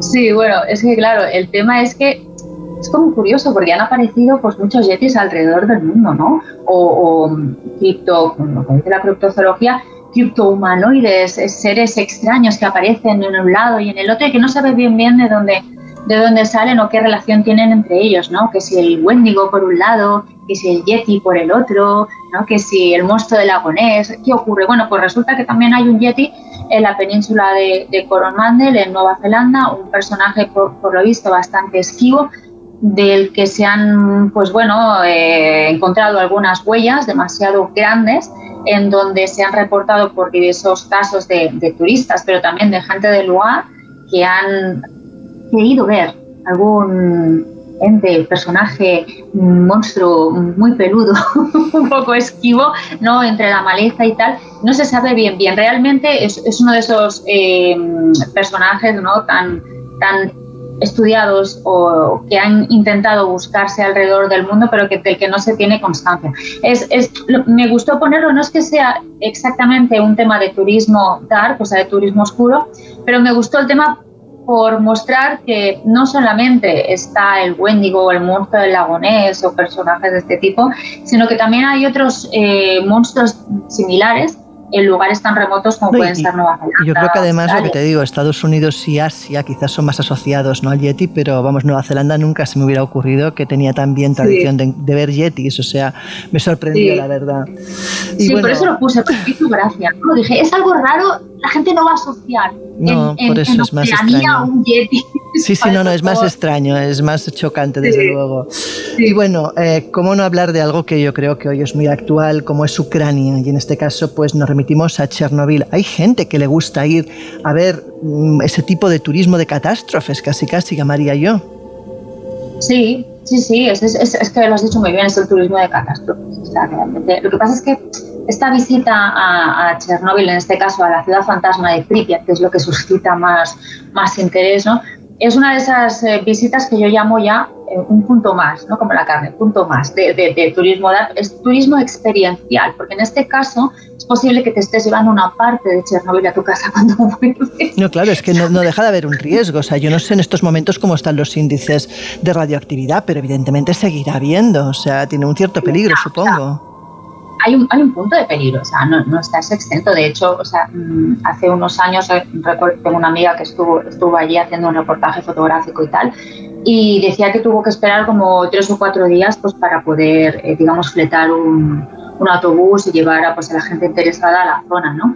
Y de un tiempo a esta parte, sobre todo a raíz eh, de la famosa serie Chernobyl, ¿no? de esa explosión que todo el mundo que puso de nuevo en el punto de mira pues a, a Chernobyl en el mapa, eh, una explosión de turistas, una explosión de gente queriendo visitar los restos de la ciudad fantasma de Pripyat, porque es lo que decimos. Eh, todos aquellos lugares asociados también no solamente al turismo oscuro, turismo de muerte, sino esos lugares en este caso ya de abandono, porque es catástrofe barra abandono, ¿no? Esos lugares que tienen ese condicionante, ese punto de degradación, de, olvido, de ciudad anclada en el tiempo, porque de golpe porrazo, claro, tú vas allí y tú vas a una ciudad que está como estaba en la época comunista. Entonces, claro, eso llama mucho la atención. Eh, el problema es, como decíamos, la radioactividad. No, claro, es que me imagino que me imagino que habrá unos tiempos máximos en que puedes estar ahí sin realmente poner en peligro tu vida, porque vamos, yo creo que no el, tema es que, o sea, por lo visto, hay unos puntos donde la radioactividad es más alta. Entonces tú, con las visitas guiadas, porque atención, se hacen visitas guiadas, o sea, es surrealista, pero es así, tú vas con tu contador Geiger y entonces el contador Geiger con el guía oficial va diciendo, oye, mira, pues por aquí, fíjate, y por aquí no toquéis nada. Sí que te recomiendan, por ejemplo, que tú la ropa que vayas a llevar a, a, después la tiras, no te la lleves, eh, pero eso no quiere decir que tú después, pues de aquí a unos años, pues no lo sé, ojalá que no, pero se te pueda desarrollar algo. Porque claro, que te iba a decir lo suyo, claro, tú ves a los técnicos y van ahí vestidos de una forma adecuada, no van con ropa de calle. O sea que es un poco salvaje realmente el concepto, pero bueno. El tema ya más salvaje, por ejemplo, eh, desde hace pocos años se puede visitar el, digamos la zona cero, ¿no? Es decir, puedes entrar incluso a, la zona de control, donde estaba el panel de control, ¿no? Que allí creo que te dejan estar 10 minutos, tienes que ir con un traje especial, el contador o tal, o sea, a ver, me parece ya excesivo, ya, o sea, el tema ya, yo creo que yo creo que no es necesario, eh, pero eh, hay un tipo de turista, un tipo de persona que está ya cansada de la típica eh, pulserita todo incluido y va buscando un tipo de turismo más extremo. Más extremo. y entonces. Sí, esto me, suena, esto me suena a lo que nos ha pasado recientemente pues con ese dirigible que han enviado al fondo del mar a, ver el Titanic, ¿no? O sea, es ese tipo de turismo que asumes unos riesgos que no sé yo si merecen la pena, pero bueno. Exactamente, no, no merece la pena eh, sufrir pues, esos riesgos. Yo creo que hay demasiadas probabilidades de que algo salga mal. Crucemos los dedos para que Zaporilla no se convierta en un nuevo Chernobyl y no tengamos otro destino que, que visitar, otro destino dark. Pero bueno. Exacto. Aunque yo siempre digo, sobre todo, que todos, porque este turismo a veces genera un poco de polémica, ¿no? En el sentido de se está haciendo eh, publicidad o estás promocionando. Sí, algo, algo realmente catastrófico y triste. Exacto. Yo siempre, yo siempre eh, intento transmitir la sensación, la idea de que el turismo dar no, no tiene que ser tético macabro, no tiene que ser algo eh, negativo. O sea, el turismo es lo que es, es la persona que lo practica. Es decir, cuando tú visitas un lugar, por ejemplo, eh, hace unos años con el famoso campo de concentración de Auschwitz salieron unos, unos tweets del mismo campo de concentración que pedía a los turistas que por favor no se hicieran la típica foto selfie en las vías del tren, no la subieran a las redes sociales banalizando un poco eh, eh, el lugar, ¿no? Es decir, mm, vamos a ver, ah, es un lugar donde hay que tener el máximo respeto, donde han fallecido eh, miles de personas, millones. Entonces hay que tener un respeto y hay que visitar un poco con conocimiento de causa. ¿Es necesario hacerte una fotografía en las vías del tren, o sea, en Auschwitz, en Mauthausen, no, es que no es necesario. O te la puedes hacer para ti, pero no para subir a las redes. Exacto. O sea, hay que saber también dónde están los límites. Claro, hay que, hay que tener límite y sobre todo yo digo que el, turismo, el turista oscuro es un turista que debe ser respetuoso, que tiene que tener cuidado con el lugar que visite. Tú no sabes quién tienes al lado, lo mismo estás visitando un cementerio eh, y tienes al lado una persona pues que, que, ha fallecido, un familiar suyo cerca. Entonces, siempre se tiene que visitar con el máximo respeto, a ser posible, en silencio, un poco teniendo conocimiento de causa y absorbiendo toda la información, porque lo que yo digo, los campos de concentración, en este caso que estamos hablando de esto, son espacios que para mí, desde mi perspectiva, yo creo que todo el mundo una vez en la vida debería de visitar. ¿Por qué? Porque te hace tener conocimiento de causa, porque no tiene nada que ver el leerte un libro, ver la lista de Schindler, ver un documental, sí, está muy bien y conoces la historia y la interiorizas, pero cuando estás in situ, aquello es brutal. Ah, es que no tiene absolutamente nada que ver. Entonces, es necesario para que las, las generaciones del futuro no tiendan a banalizar, como está ocurriendo ahora con, con Auschwitz y tal, como decíamos con los tweets, y que entiendan y que comprendan y que, como decía un famoso eh, escritor, que intentemos que los errores del pasado pues no, se vuelvan a repetir. Por desgracia, como se suele decir, el hombre es el único animal capaz de repetir sus errores más de una y de dos y de tres veces. Exacto, somos así, el ser humano es terrible y hasta que no tropiezas dos veces no te das cuenta. Pero al menos la, la idea está en esto, ¿no? En la de transmitir que el turismo oscuro depende de la persona que lo practique. Muchas veces cuando me dicen, a veces me hacen entrevistas en la radio y tal y hablan conmigo, otros me conocen en persona y tal, ah, pues yo pensaba que ibas a ser otra persona. Digo, ¿qué? Que iba a estar llena de tatuajes, que iba a ir vestida de negro. Eso, eso me suena, eso me suena de cuando publiqué el primer libro que era terror y el fotógrafo me dijo, dice, ah, dice, ¿y ahora cómo voy a hacer las fotos? Dice, si me aparece aquí una valquiria. o sea, el hombre se esperaba una señora gótica o no sé qué se esperaba. así eso es bastante... es que es, o sea, es, son los clichés, ¿no? que te ponen siempre la típica etiqueta, que la etiqueta no tiene absolutamente nada que ver. Por eso digo que el turismo oscuro se puede visitar de una manera súper interesante, interiorizando, siendo eh, histórico y cultural, eh, pero teniendo respeto. Bueno, y para terminar, ¿cuál de todos los destinos de tu libro es el preferido y por qué? es una pregunta un poco complicada, ¿eh? Bueno. La realidad es, es, que todos los lugares tienen, tienen algo, tienen un encanto, tienen algo especial, ¿no? Es decir, te podría hablar, por ejemplo, del cementerio de Greyfriars en, Escocia, porque me encanta Escocia y soy una enamorada de ese país.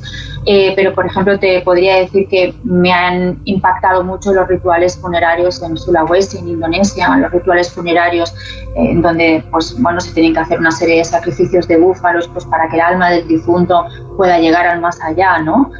O sea, cada, cada, cada localización tiene, tiene algo especial, tiene algo interesante. Sin embargo, para mí Escocia es un, es un país especial y me podría quedar pues con, con el cementerio de Greyfriars, me quedaría con Mary King's Close, me quedaría con el lago Ness, con el monstruo del lago Ness. Bueno, yo soy una enamorada y soy un poco romántica en ese sentido y me gusta mucho este país. Pero la verdad es que cada uno tiene tiene su punto y tiene su gracia especial. Rumanía es un país, por ejemplo, que también me encanta con toda la historia de Vlad Drácula y tal, aunque Rumanía es mucho más que Vlad Drácula, es decir, hay más vida después de Vlad Drácula, ¿vale?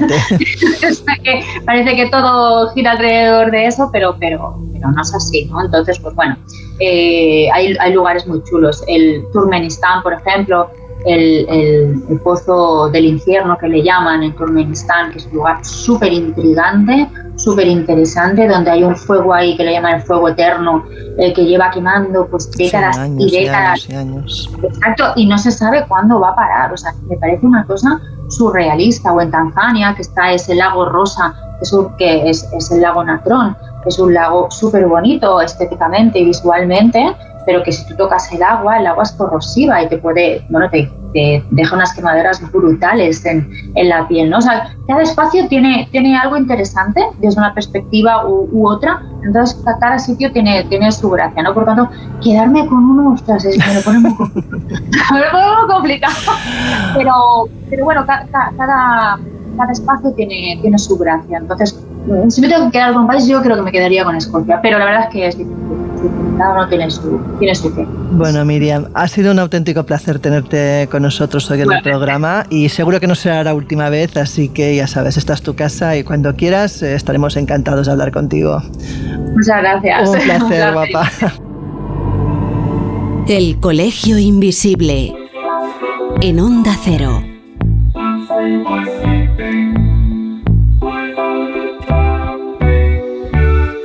Viaje curioso por esos destinos oscuros, el que nos ha presentado Laura Falcó junto a Miriam del Río, autora de Turismo Dark.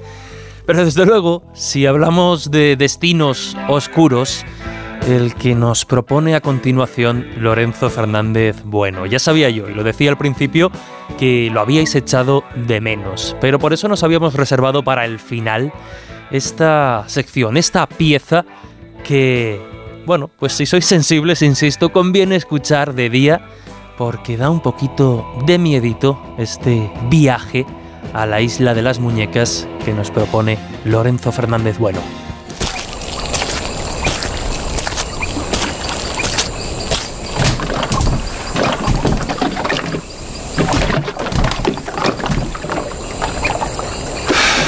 Buena madrugada. Buenas noches, señor.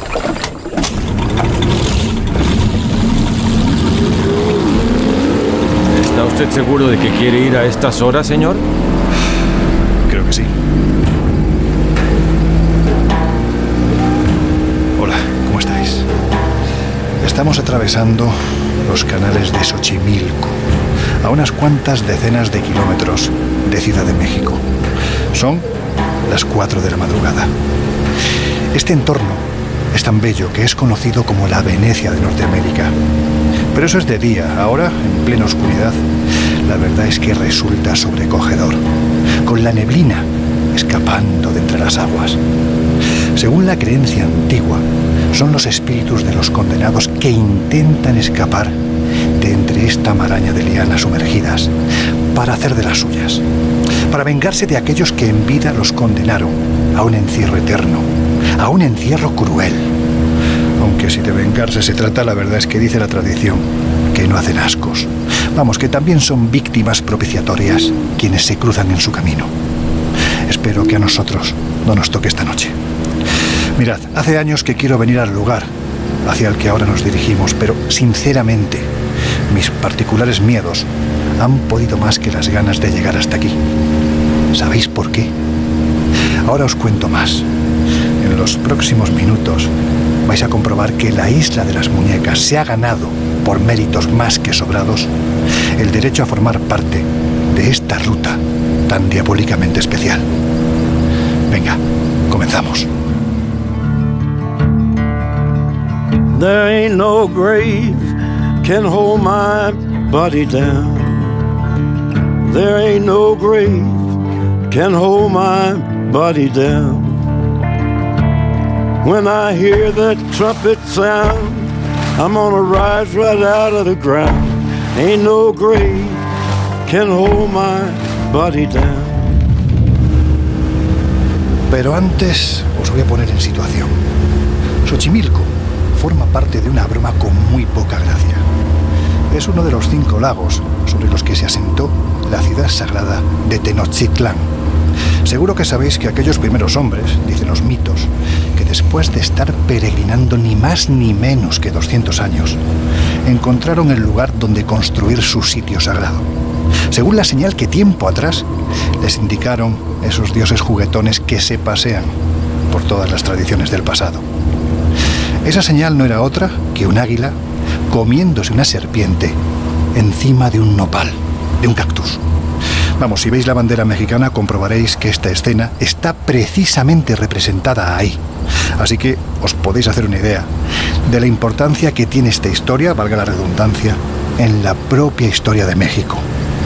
Bueno, pues si ya era difícil encontrar algo así, además, aquellos primeros hombres vieron que el águila, la serpiente y el cactus estaban sobre un pequeño promontorio, encima de una laguna.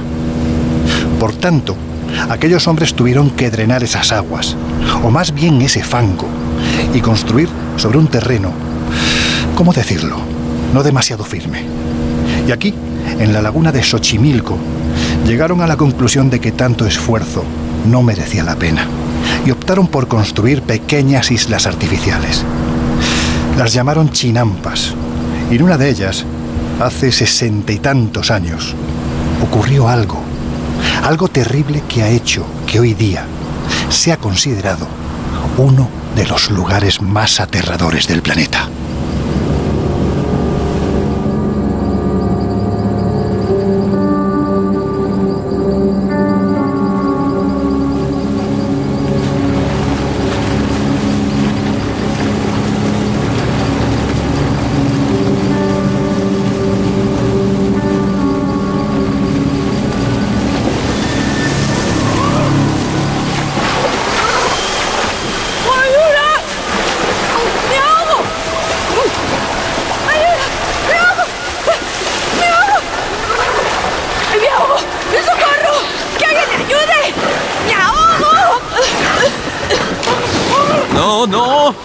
¡Maldita seas! ¡Déjame en paz!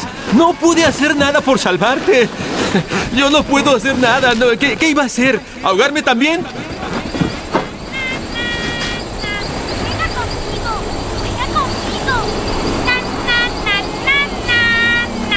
¿Por qué no juegas conmigo? Juega conmigo. ¿Qué es eso? ¿Qué ocurre ahora? Suena como si estuviera sobre el agua. Dios bendito. ¿No estaré soñando? No, no estoy dormido.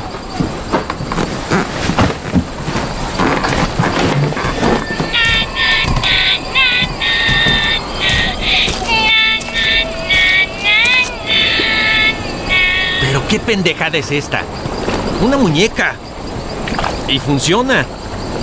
¿Cómo es posible?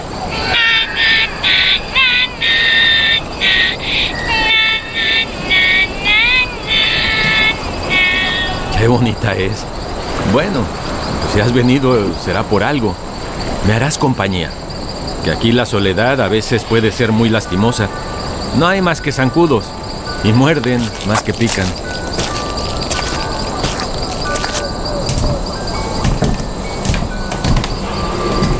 Dios mío, son las 3 de la madrugada.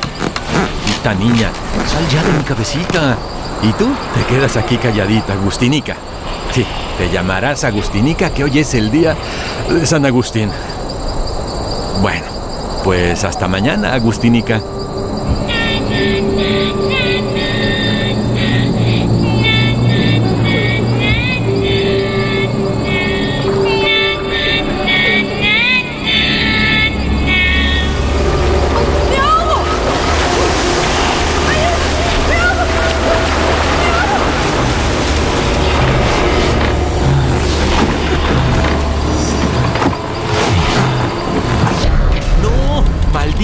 Espíritu! ¡Déjame en paz!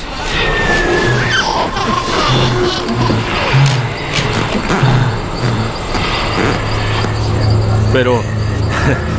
¿Cómo es posible? No está donde la he dejado. Se habrá caído. Agustinica. ¿Dónde estás, Agustinica?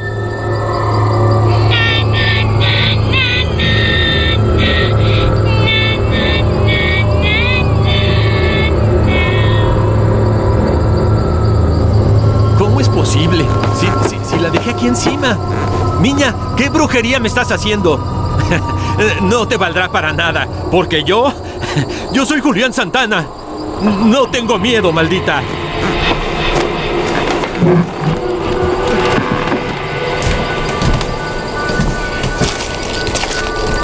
Pero si la dejé ahí...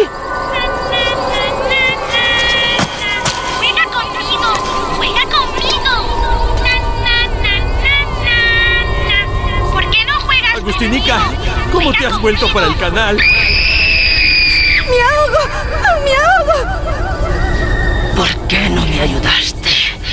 ¿Por qué dejaste que me ahogara? Oye, Dios del cielo, Virgen de Guadalupe, perdón, perdón.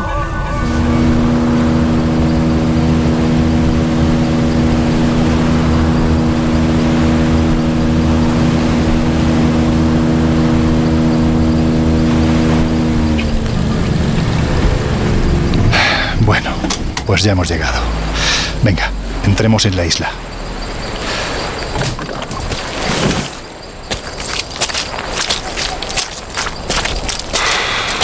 Es un lugar aterrador. Hay que pensarse muy mucho venir a estas horas, sobre todo si, como es nuestro caso, conocemos la historia. Para que os hagáis una idea, ahora mismo, en esta pequeña isla hay aproximadamente 3.000 muñecas. Están colgadas en los árboles, en cuerdas, clavadas a estacas. Algunas son muy antiguas y han perdido los ojos. Están agrietadas por el sol, por la lluvia, por la humedad. Si prestamos atención de esas cuencas vacías, sale algún bichejo.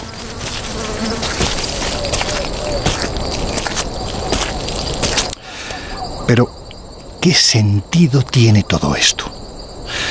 Desde luego no es el mejor lugar si sufres de pediofobia, el miedo a los muñecos, una patología psiquiátrica que como tantas otras tiene, ¿cómo decirlo?, varios estadios. Porque en su fase más extrema, la mera contemplación de estos pequeños seres que son como esponjas de emociones puede llegar a provocar la muerte por terror. Mirad, aquí ocurrió. Lo sé porque hay dos cruces. Una de ellas, la blanca, fue colocada hace más de medio siglo para recordar a una muchacha. Cuentan que Julián, Julián Santana, el dueño de esta chinampa, estaba pescando como cada día, en este mismo lugar. Era un hombre solitario, poco sociable, la verdad. Estaba tranquilo sin ser consciente de que ese maldito día cambiaría su vida para siempre. De repente empezó a escuchar lamentos que procedían de la laguna. Era una muchacha. No había duda. Estaba pidiendo auxilio. Se había quedado enganchada con las lianas del fondo y se estaba ahogando. ¿Qué es eso? No, no, maldita Julián sea. entró en pánico. ¿Qué hacer en momentos así? El hombre conocía muy bien aquellas aguas y sabía que si intentaba salvarla, él podría ahogarse también. Pero, ¿cómo no hacerlo? Apenas si era una chiquilla. La indecisión, la duda, el miedo o el a veces egoísta instinto de supervivencia hicieron que llegara tarde. La muchacha ya se había ahogado. Julián, destrozado por el cargo de conciencia y solo como estaba en su isla, empezó a pensar. Y a veces cuando uno está solo puede dar rienda suelta a los miedos más profundos. Las noches de Julián cada vez se hicieron más largas. A su mente venía una y otra vez la mirada desencajada de la joven. Por eso llegó a la conclusión de que el espíritu de ésta regresaría del más allá para vengarse por no haberle prestado auxilio. Eso era al menos lo que merecía. ¿Qué hacer entonces para protegerse? ¿Cómo podía evitar la venganza? La respuesta vino un día de San Agustín flotando por el canal.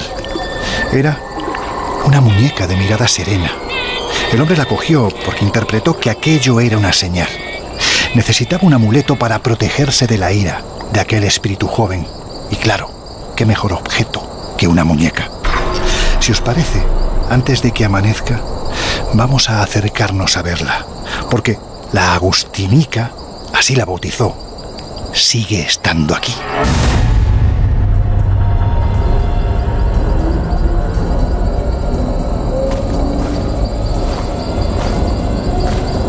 Madre mía.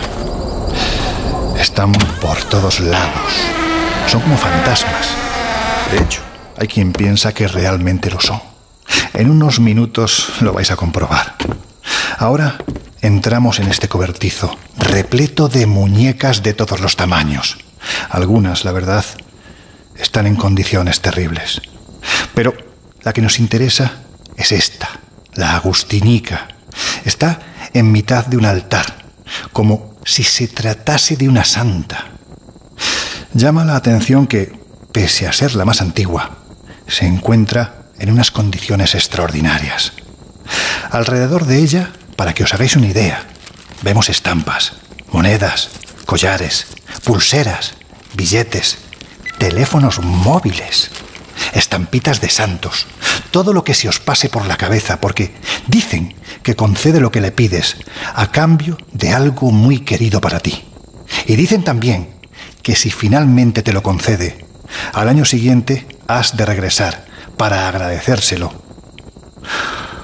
O será ella la que te visite a ti.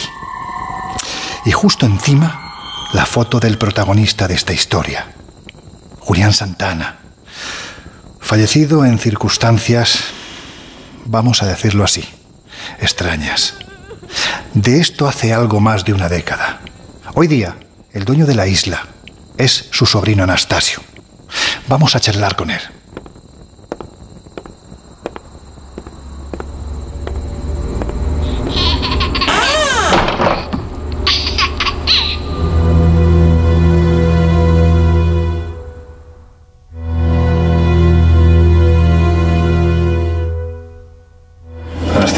Usted dice que eh, el espíritu de, de esta ahogada venía para penar y que asustaba a su tío, eso quiere decir que su tío veía directamente la aparición de, vamos a decirlo así, de un fantasma, de un espíritu. Sí, pues es de la joven que se había ahogado, pero ahora sí ya como fantasma, como espíritu. Y en el momento en el que se produce esta situación dramática de la muerte de la muchacha, su tío interpreta que el espíritu de esa muchacha va a venir a atormentarlo. Y es entonces cuando empieza a, llenar la isla de, de las muñecas. de muñecas. Sí. Sí, pues ¿El ahora- objetivo de colocar tanta muñeca cuál era? Pues para que lo protegieran, para que lo protegieran y lo cuidaran. Pero primero platicaba mi tío que a los dos, los dos primeros años no puso nada. Ya después ya empieza a poner las muñecas, pero las ponía como espantapájaros. Pasan los años y dice, a ver si se, espanta el espíritu de la muchacha. O sea que no fue inmediato, es decir, pasaron dos años. Dos años. ¿Y qué fue en ese periodo de tiempo, en esos dos años, lo que le pasó a su tío para que decidiera empezar a colocar las muñecas? Porque él platicaba que lo espantaban mucho. Oía muchas voces de mujer. Y pues ahora sí como el fantasma. Y él utilizaba las muñecas, me imagino, que como una forma de protección contra ese espíritu. Para que lo cuidaran y lo protegieran. Hay quien dice que, que las muñecas, algunas de ellas, están malditas. Pues hay muñecas, yo aquí vivo. Yo me empecé a criar con mi tío desde que, desde que tenía 4 o 5 años. Ahorita tengo 60, 55 años acá, toda mi vida. Y ahora, ahora sí que he visto muchas cosas.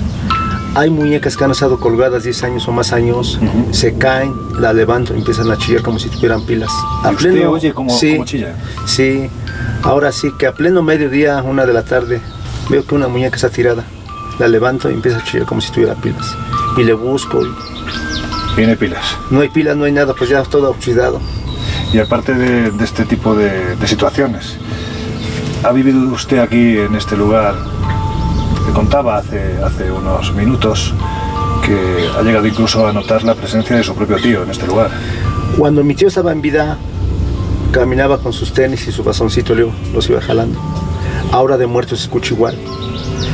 Ahora hay personas que me dicen que le hablo yo a ver qué quiere y les digo que no tengo el valor suficiente para hablar. Me dicen, pero ¿a qué tienes miedo si es tu tío? Pues era mi tío, pero de que tengo miedo, tengo miedo. Digo, luego a veces uno es bravo porque hay con, har- con harta gente, harto este, a pleno mediodía, pero ya en la noche ya es otra cosa. ¿Cuántas muñecas hay ahora mismo en la isla? Ahorita tenemos más de 2.200 muñecas en toda la isla y va subiendo la cantidad porque la gente va trayendo más. De aquí ya, por ejemplo, junto mi, mi basura, la voy a dejar al camión, ya me conocen y me dan por bolsas de muñecas. Llego y las voy colocando. Anastasio, ¿y usted en este tiempo y sabiendo todo lo que tiene alrededor, no le da miedo vivir aquí? ¿No se ha planteado en algún momento irse? Pues no, ¿por qué? Porque no tengo otro lugar donde ir a trabajar. Más que aquí, pues aquí está mi casa, aquí, aquí vivo y ya me acostumbré. Ahora sí que desde niño. Pero a veces de que tengo miedo, sí tengo miedo. ¿Y por qué tiene miedo?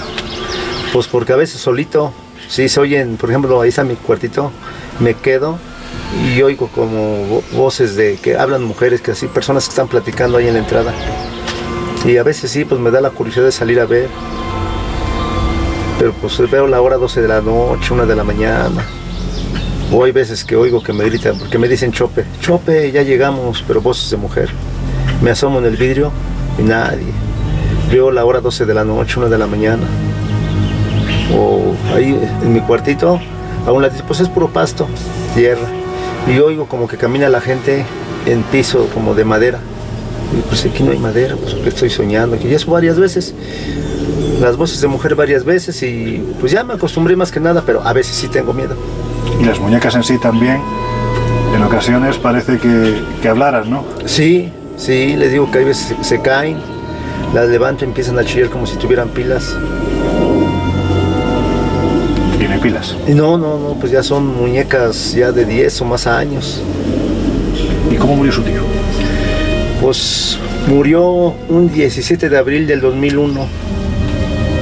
Tra- Trabajábamos, estábamos sembrando lo que es la plantita de calabaza. La calabaza es la de flor de calabaza.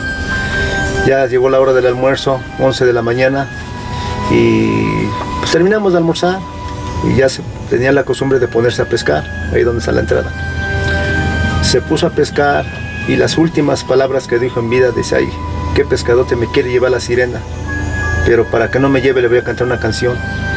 Termina de cantar la canción a los pocos segundos cuando lo quiero ver ya flotando. Le da el infarto y cae al agua.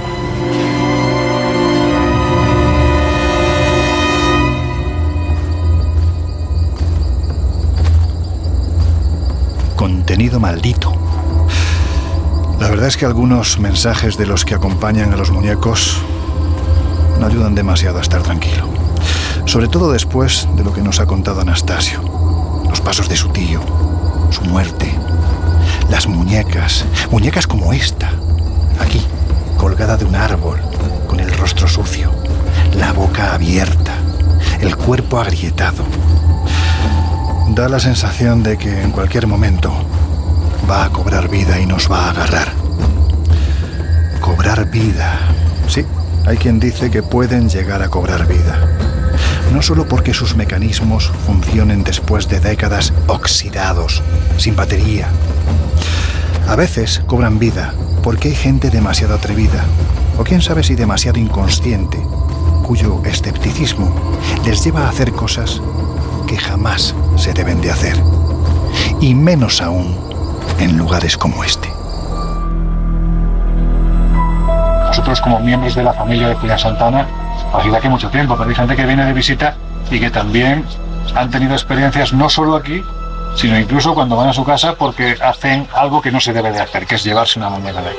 Sí, de hecho nosotros invitamos a que traigan muñecas, pero en ocasiones les parece un juego. ¿Por qué no me llevo esta muñeca? ¿Por qué no tomo esta de allá? Sucede que en esta ocasión estas personas tuvieron ciertas experiencias eh, paranormales en su hogar. La muñeca hacía estropicios, ruidos, se cambiaba de sitios en esta casa y la persona que se la llevó parece ser no aguantó, no soportó esta situación. Entonces regresó a entregar la muñeca que había, pues de alguna manera sustraído de aquí, con estas experiencias que también le marcaron su vida. O sea, como si la muñeca en un momento determinado hubiera cobrado vida. Precisamente, esta persona decía que ella de alguna forma era inquieta. Comprenderéis que historias así no invitan a permanecer mucho más tiempo en la isla de las muñecas, especialmente si recordamos cómo terminó esta historia. Os dije al comienzo de esta ruta que hay dos cruces, una blanca, la de la chica ahogada, y junto a esta, una negra, la que marca el lugar en el que murió Julián, el mismo sitio, una junto a otra, como un extraño capricho del destino. Y sabéis, cuentan por aquí que cuando Julián murió, el cuerpo cayó rodando por esta pequeña pendiente hasta que quedó flotando en el canal. ¿Y sabéis qué? Cuentan que finalmente el espíritu de la muchacha se cobró su justa venganza, porque a Julián Santana lo encontraron en el mismo lugar donde se ahogó la chica 60 años antes. Sí, y lo encontraron rodeado de muñecas. Por eso, aquí dicen que a Julián Santana, finalmente, se lo llevaron las muñecas.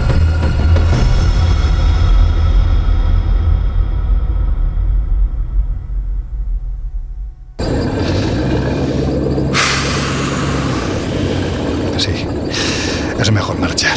Yo creo que, llegados a este punto, ya hemos tentado demasiado la suerte.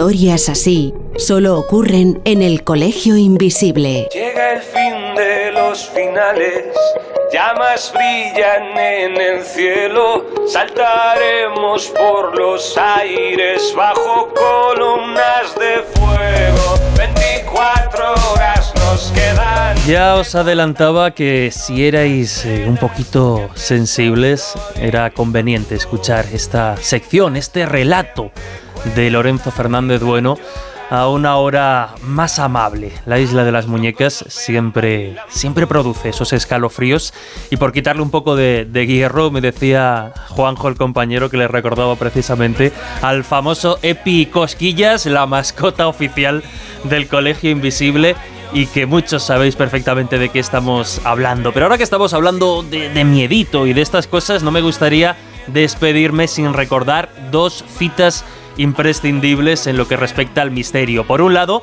el décimo Congreso de Misterios y Enigmas de la Historia que organiza el Grupo Planeta los próximos días 7 y 8 de octubre, que tendrá lugar en Madrid y donde todo el equipo del Colegio Invisible estaremos eh, grabando un programa muy especial entre multitud de charlas con algunos de los mejores divulgadores e investigadores de misterios en nuestro país y de otros lugares. Estará Miguel Pedrero, Roberto Pinotti, Diego Cortijo y Claudio Lozano, Jesús Callejo y Carlos Canales, Fernando Rueda, en fin, una cita que no os podéis perder y de la que podéis buscar más información en espaciomisterio.com o en viajeprisma.com, al igual que la cita de Halloween que ya tenéis también disponible y que tendrá lugar del 27 al 29 de octubre. Un viaje con Lorenzo Fernández, Laura Falcó y Josep Guijarro que desde luego os va a poner los pelos de punta al igual que ha hecho este relato.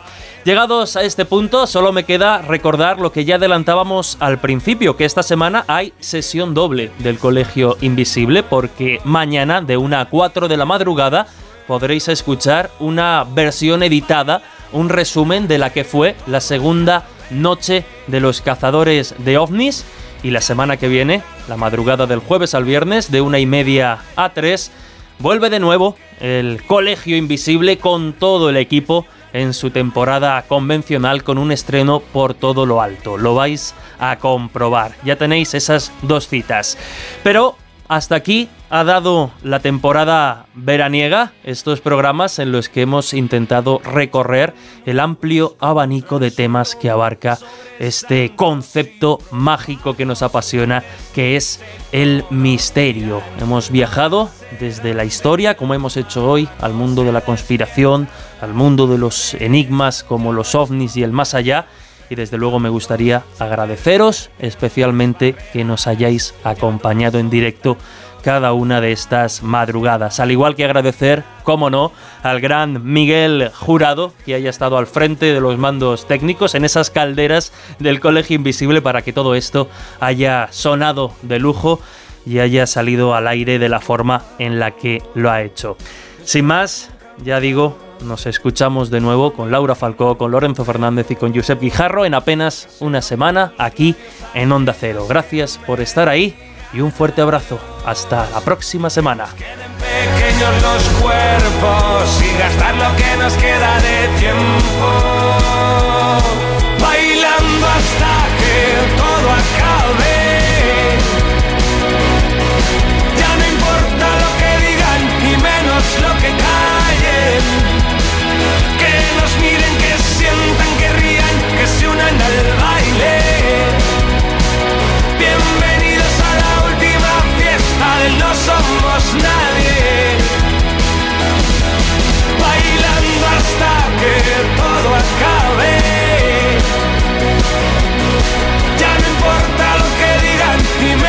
lo que caen. Ya nos miran, ya sienten, ya ríen, ya se unen al baile. Bienvenidos a la última fiesta del No Somos Nadie.